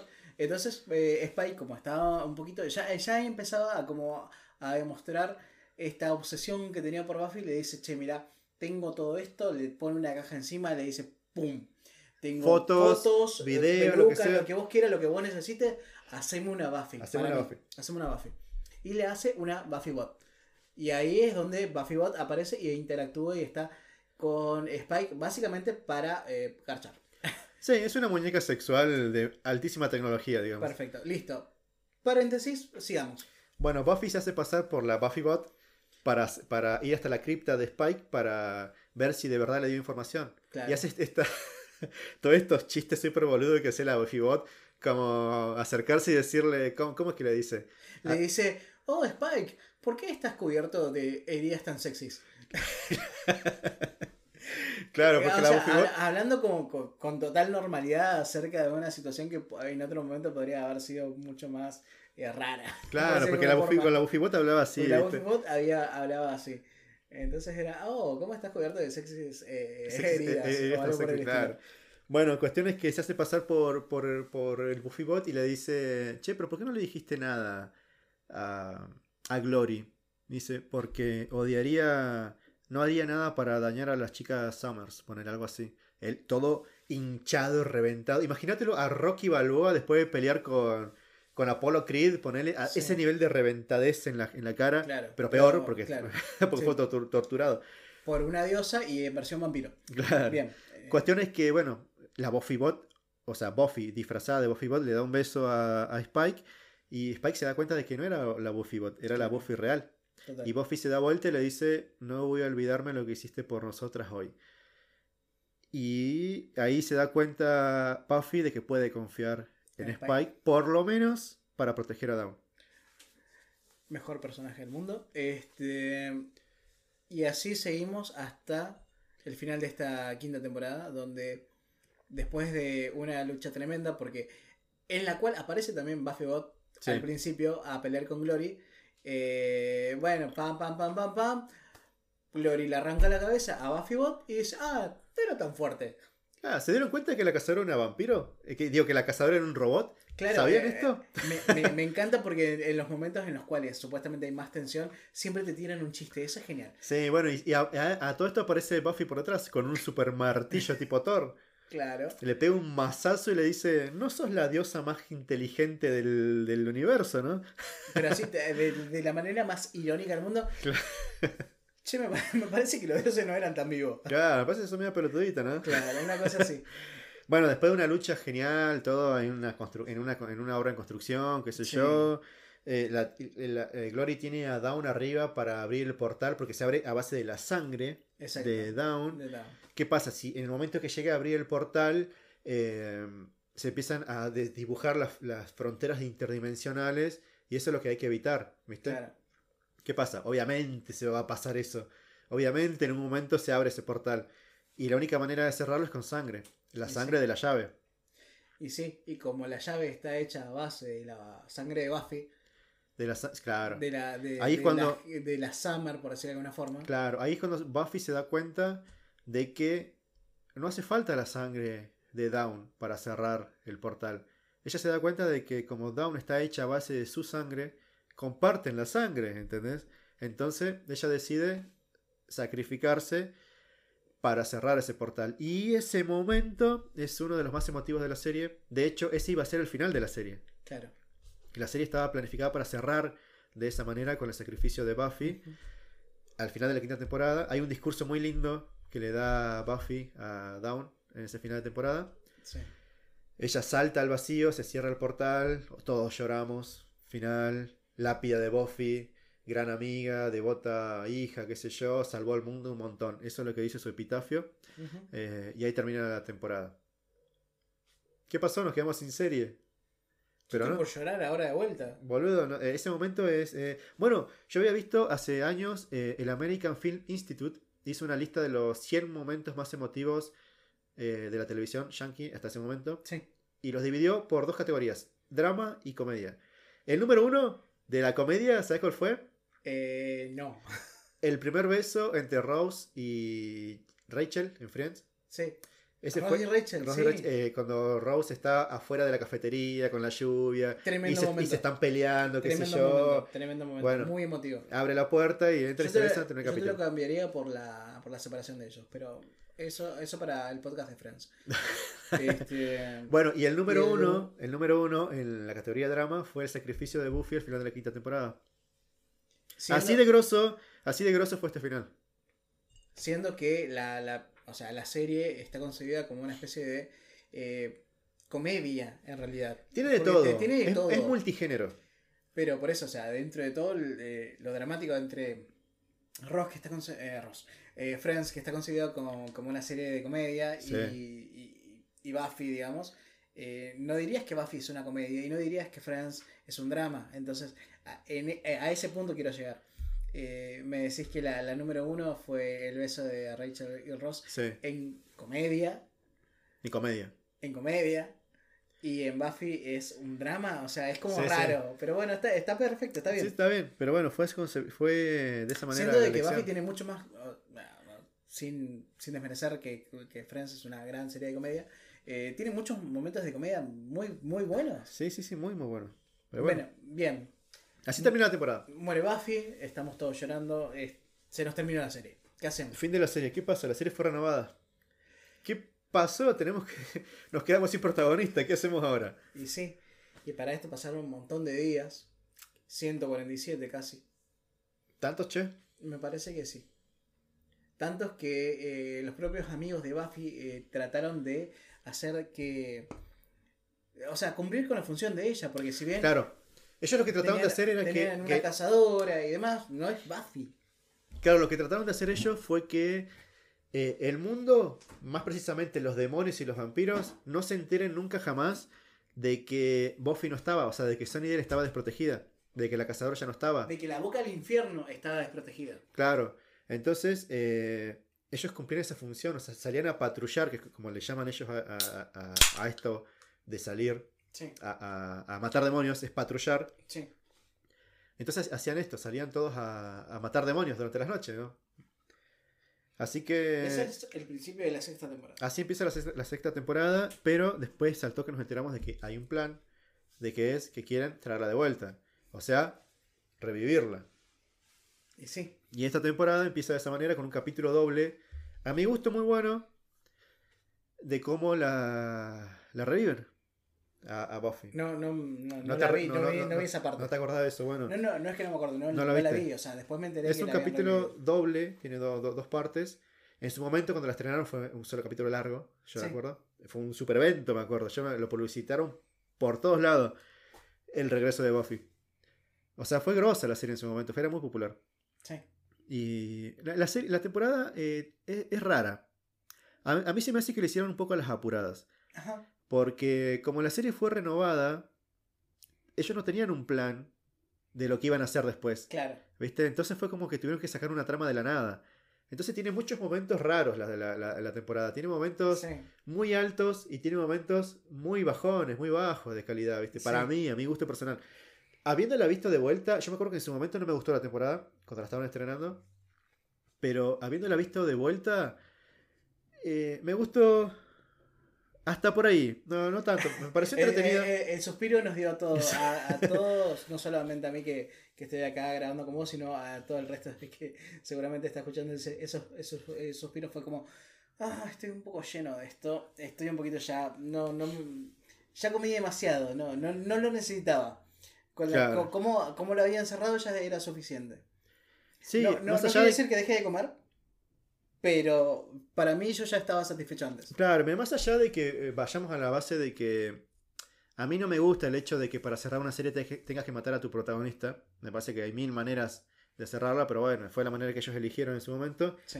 Y después, bueno, tuvieron que traerla de vuelta de alguna manera, porque la serie no se llama de- eh, La Casa Vampiro, se llama Buffy, ¿entendés? O sea, el nombre de la protagonista está en el título, o sea, no puedes poner otra cualquiera. Sí. Cuestión es que, bueno, la traen de vuelta, están buenos esos capítulos. Los primeros capítulos de temporada están muy buenos. Eh, ¿Qué pasa? Aparece eh, unos nuevos villanos, obviamente. Necesitamos villanos principales del arco argumen- argumental de la temporada. Y aparecen tres alfeñiques. Uno es Warren, es verdad. el que ya El conocemos que por haber conocemos hecho por el haber robot, hecho, eh, a la Buffy a la. Buffy Bot. Eh, y dos, dos más, Jonathan, que es otro personaje secundario de la, de la temporada. Sí, de- o sea, de la serie, digamos, que nunca había sido tan importante como en esta temporada. sí. Siempre era un terciario más que secundario. Eh, que andaba por ahí, viste, purulando y cada tanto parecía. Sí, Y, y otro más, otro alfeñique. Son tres alfeñiques, son tres nerds, viste, sí. fanáticos de los cómics, de, de- de los Ujú. videojuegos y ese tipo de cosas. O sea, básicamente como nosotros, pero, pero peores. Más nerd todavía. Por lo menos ellos pueden hacer robots. Les faltaba hacer un nosotros podcast. hacemos un podcast. ¿Qué es lo que tenemos? Pu- Punto para nosotros. Warren. Claro. Bueno, cuestión es que en la temporada hay muchos, tiene muchos bajones, qué sé yo. La, la temporada, después te das cuenta de que no había un, un- Sí. un hilo narrativo. Pasan cosas importantes como por ejemplo que Willow empieza cada vez más a hacer magia y a volverse adicta a la magia. De hecho es una parte importante de la temporada. Y acá tenés otra metáfora de lo que es las adicciones, porque tranquilamente puedes trasladar eso a lo que es la adicción a las drogas. Ella se vuelve muy adicta a la magia, pero adicta a nivel drogadicta, ¿viste? Ese nivel. Ahorita a nivel, eh, en vez de agarrar y servirme un vaso de agua, lo hago magia y lo creo. No, pero sí, pero eso no, sí, también. Pero es, eh, O sea, no, pero es más básico es muy básico, digamos, sea. quiero decir, ella llega a un punto en el que llega a poner en peligro la vida de Dawn o de otra gente que ella quiere por experimentar magia, ¿entendés? Y ella sabe que no puede salir de esto. Hay, una, hay un capítulo en donde Buffy la va a buscar porque se había llevado a Dawn y la había puesto en peligro. eh, y donde eh, eh, Alison Hannigan, o sea, eh, Willow. Willow eh, se da cuenta de todo lo que le está pasando, de que tiene que hacer algo para cambiar, de que necesita ayuda. O sea, es básicamente una drogadicta, ¿entendés? Sí. O sea, es, es, es- es lo, lo- lo que le pasaría a cualquier drogadicto que se da cuenta de que necesita ayuda, Sí. ¿entendés? Pero con magia. Ok. A todo esto, los, los, estos tres alfeñiques son como los malos de la temporada, digamos, entre comillas. Hacen muchas fechorías, digamos, durante la temporada. Pasan boludeces, qué sé yo. Eh, Buffy vuelve a la vida. Tiene que enfrentarse a un, un- mundo sin su madre, con un montón de responsabilidades, con un montón de facturas, cuentas a pagar. eh, Independientemente de- del motivo principal, desde que volvió de la muerte. Volvió de la muerte, claro. Ella se da cuenta chabona, en un sea- capítulo, en un capítulo ella confiesa, o sea. ¿qué pasa? Eh, Willow la quiere traer de vuelta porque ella cree de que Buffy puede estar atrapada en una dimensión infernal Claro. y que ella no podría soportar, o sea, Willow no puede soportar de que su mejor amiga la esté pasando horrible para toda la eternidad. Entonces ella Claro. quiere traerla de vuelta. Pero ¿qué pasa? Resulta que Buffy no estaba en una dimensión infernal, estaba en algo muy parecido a lo que nosotros conoceríamos como el cielo, el, el Claro. paraíso.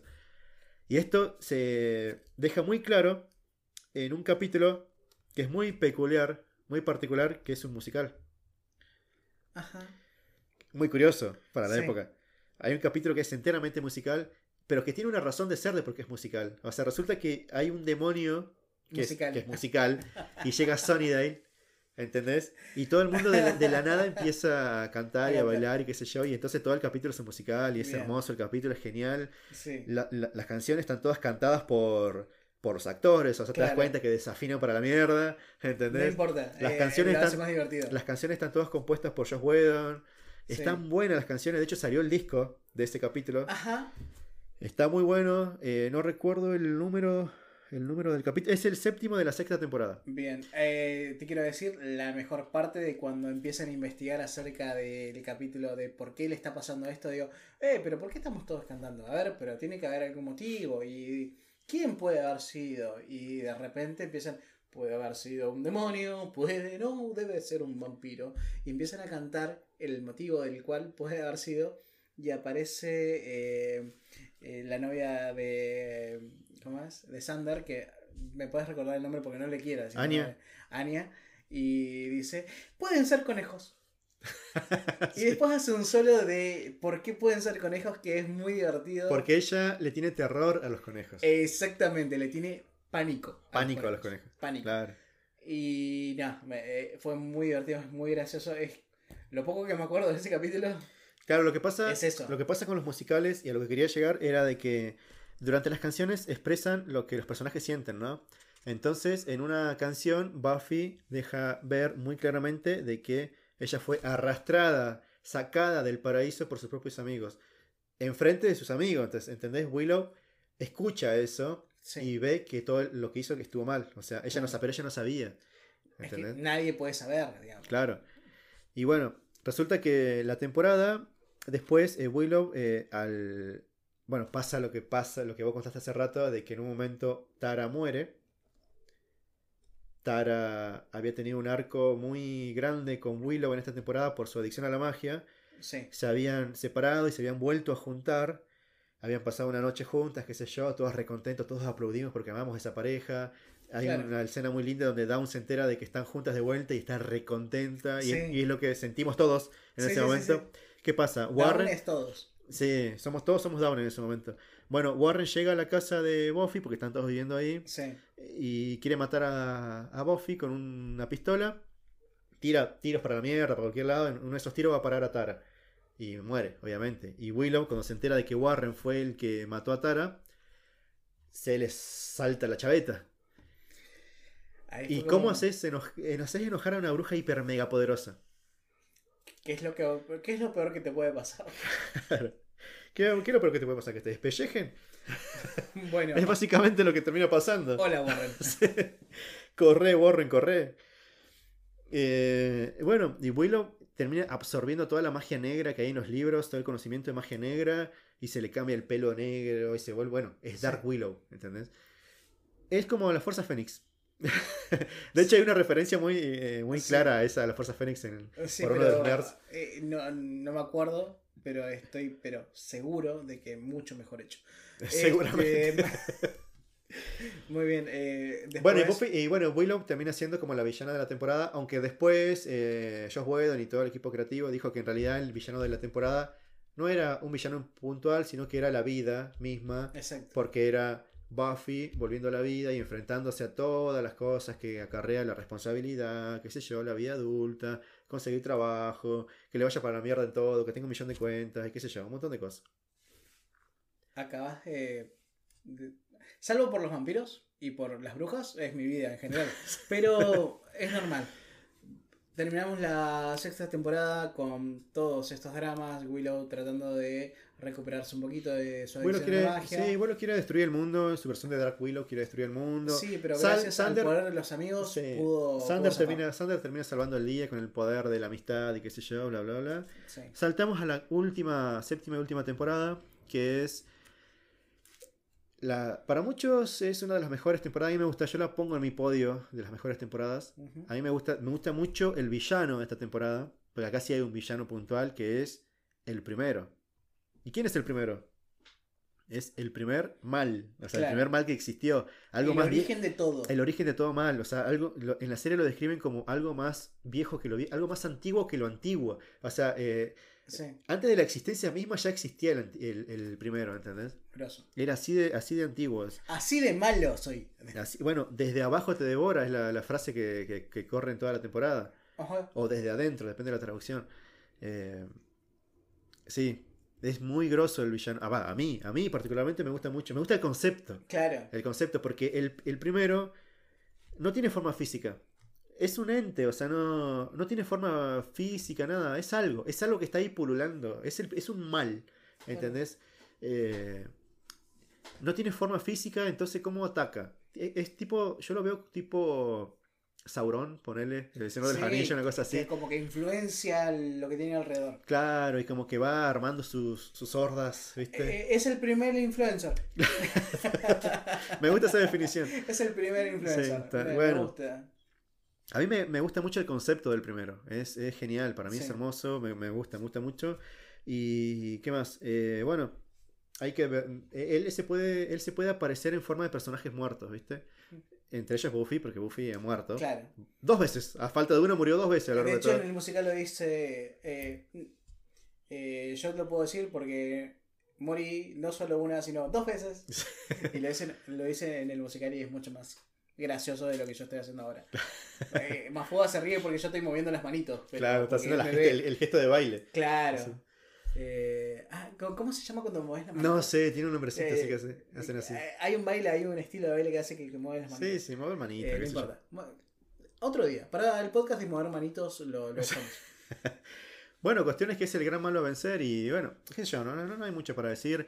Esta temporada se da cuenta Buffy de que no puede, por mucho que intente, no va a poder vencer a este villano porque es demasiado, demasiado poderoso. Sí. Es Entonces, el primer influencer. Es el primer influencer, el primer mal que existió, qué sé yo, es súper, súper, eh, bueno, influye en la gente, digamos, puede hacer que vos te suicides. De hecho, eh, hace que mucha gente se mate en esta temporada. Pero Claro, pues imagínate, si te aparece en la noche en forma de tu vieja muerta, ponele y te empieza a decir, no, si vos sos un inútil, no hiciste una mierda, ¿entendés? O sea, no, Sí. no servís para nada, yo que vos me mato, ¿entendés? Si no servís para nada, sos un lastre para tus amigos y está toda la noche quemándote la cabeza así, ¿entendés? Cuando salió el sol ya estás colgado de, un- de una soga. hermosa la reflexión de Mafuga en este momento. este. ¿Cómo hacemos para destruir este mal? No, la única manera es atacar antes que él. Y sí, porque. ¿Para qué vas a esperar que te vengan a buscar? Tenés que ir. A la vos. mierda, ¿sabes qué? ¿Vos querés, eh, vos querés, vos querés pelear? Vamos a pelear. ¿Vamos a pelear? Pero Bueno. ¿sabes qué? Yo no voy a esperar que vengas vos. Te voy a ir a buscar. Te voy a ir a buscar. te voy a Claro. Pero ¿qué pasa? Necesita un ejército para todo eso. Entonces encuentran una manera muy, muy curiosa de armar un ejército. No podés simplemente poner un aviso en el diario y decir, che, necesito eh, soldados para pelear contra el primero en el mal. ¿Te apuntás? Ey, depende. Bueno, encuentran una- una- algo muy curioso. Ellos encuentran un arma legendaria que perteneció a las cazadoras antiguas, digamos, que es como el arma de las cazadoras, que es una guadaña, una Sí. especie de hacha. Eh, entonces, eh, tiene mucha energía mística, qué sé yo.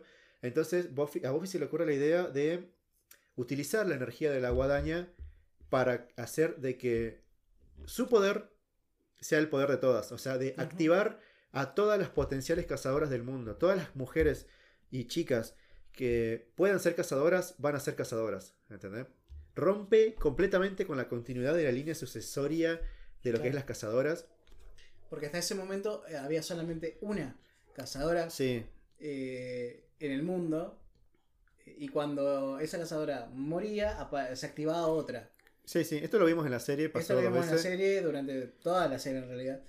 Eh, de hecho, por culpa de Buffy y todas estas muertes intermitentes que tuvo, hubo como un medio desorden de todo esto. Claro, sí, lo que es lo que pasó con, bueno, obviamente con, con Kendra, con, con Fate y cos- cosas que no habían pasado antes en la historia, ¿no? Sí, y en esa temporada también aparece Faye de nuevo. Claro, Fate, claro, necesitan generales, necesitamos soldados, pero también necesitamos gente que nos guíe. Y acá hay una conexión con la serie de Ángel, que cosas, cosas que nosotros no vemos, salvo que ves a Ángel, que es que en un momento suena el teléfono, de, atiende Willow, y es como que dice, che, pasó algo, me tengo que ir, pero vuelvo mañana, vuelvo pasado, no tengas drama. Sí, anda a hacer lo tuyo, dice Buffy, ¿viste? ¿Qué pasa? Había recibido una llamada de Sunnydale, de, de Los Ángeles, perdón. Sí, o sea, de la, donde, de- donde La- se desarrolla Ángel. sí.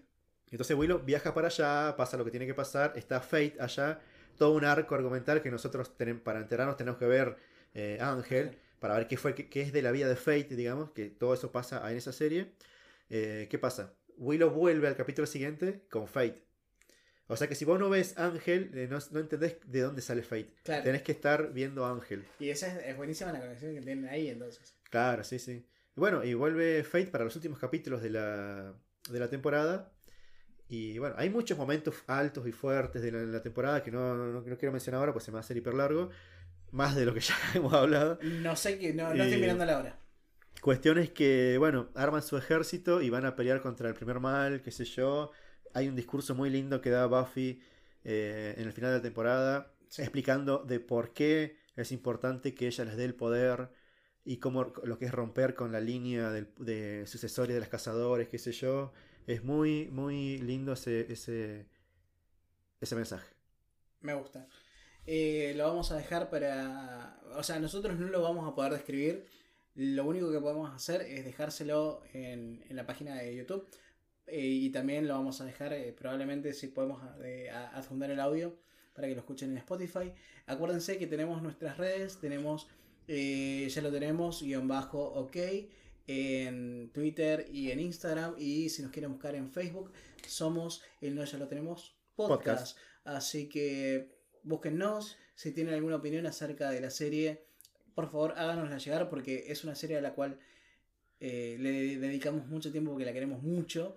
Eh, es la serie, digamos, de los 90 que no tiene absolutamente nada que ver con los que nos han mostrado hasta ahora y abrió el camino para un montón de lo que vino después. Sí, sí, sí. Gracias a esta serie, eh, muchas, muchos personajes femeninos muy fuertes fueron mostrados más adelante en otras series. Sí. Eh, Bien. Bueno, eh, hay eh, muchos estudios que se han hecho sobre Sí. la serie, muchos, muchas universidades han estudiado la serie. Total. De hecho, hay estudios sobre los estudios, de, así de grosso. O sea, se han hecho más, más, de Me 200, encanta. más de 200 estudios de la serie que han estudiado la psicología, han estudiado...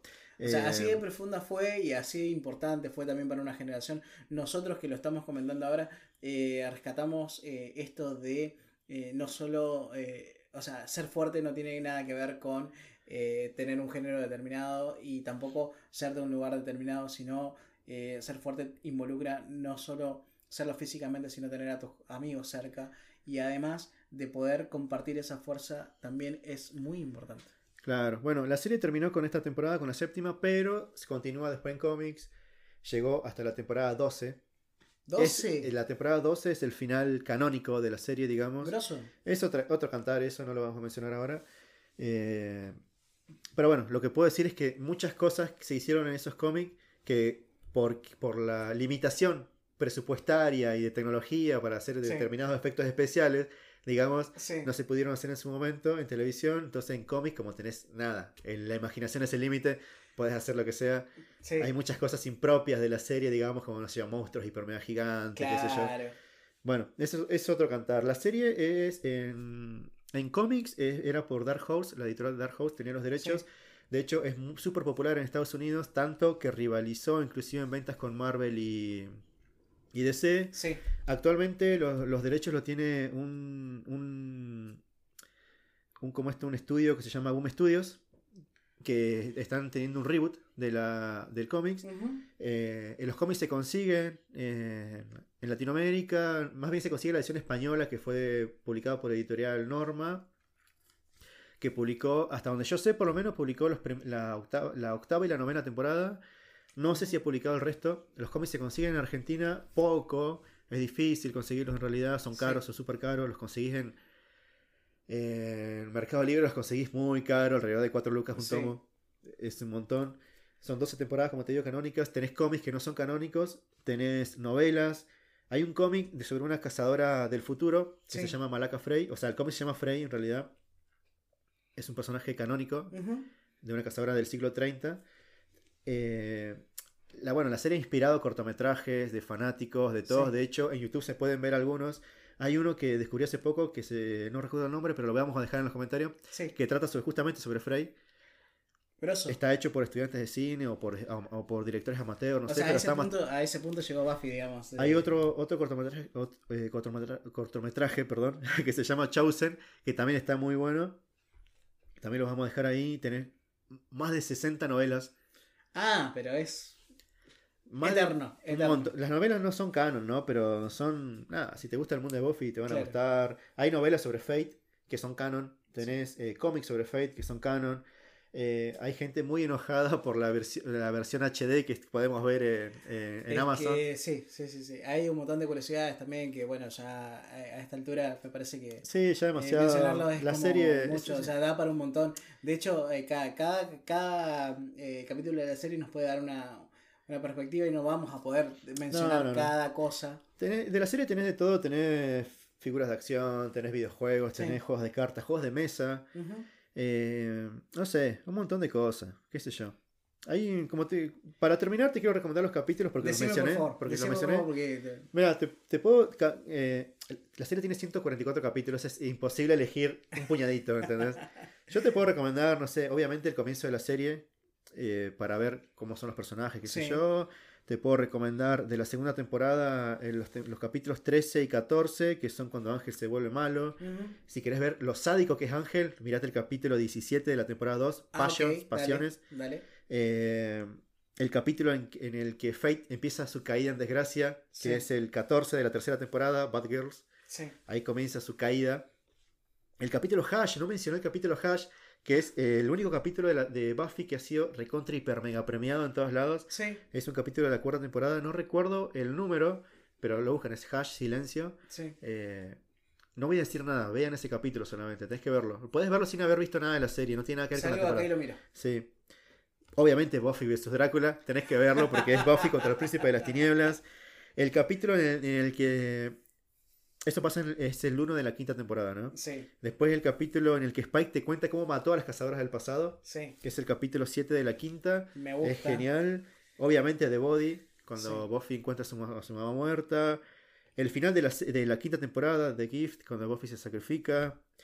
El comienzo de la sexta, cómo resucita a Buffy. Sí. El capítulo musical, obviamente, el séptimo de la Sí. sexta.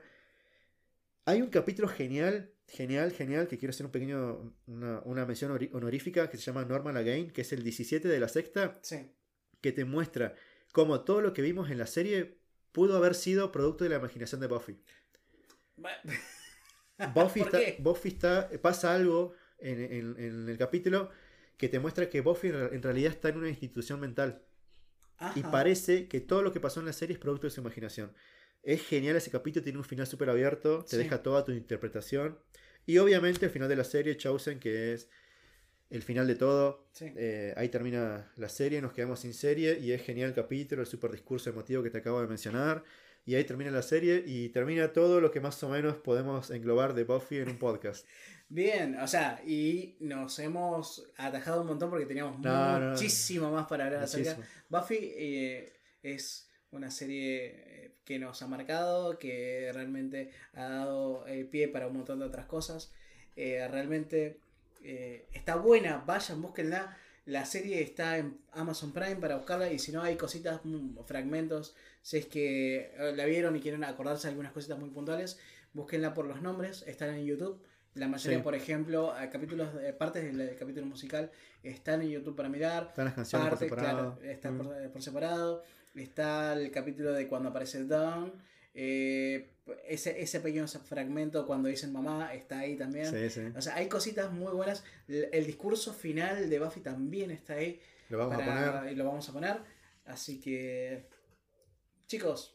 Eh, Nada más para decir. Buffy, vayan a Buffy ver la a Casa de. Vampiros. eh, todo un capítulo.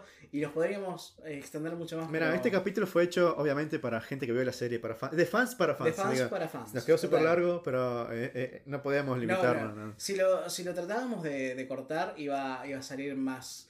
eh, Iba, a ser como, salir- iba a ser como la Justice League de Josh Whedon.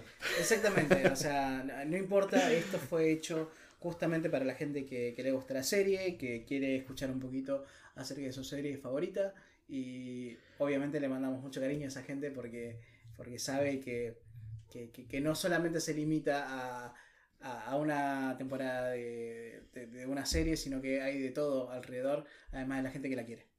Claro, totalmente. Así que bueno, Rústico, en placer, un verdadero placer Pero hablar de, Buffy con, con otro, con otro fanático de Buffy. Sí, Así bueno, que- eh, que, que, que- eh, eh, como, como Buffy en algún momento renació un poquito, eh, yo también renació mi, mi amor por, por la serie, gracias a que puede, tengo un compañero que no solo sabe, sino que quiere mucho eh, esta serie y le agradezco un montón porque aprendí eh, mucho, realmente. Ho- Hoy aprendí mucho más de todo lo que estuvimos charlando antes de la, de la emisión del podcast.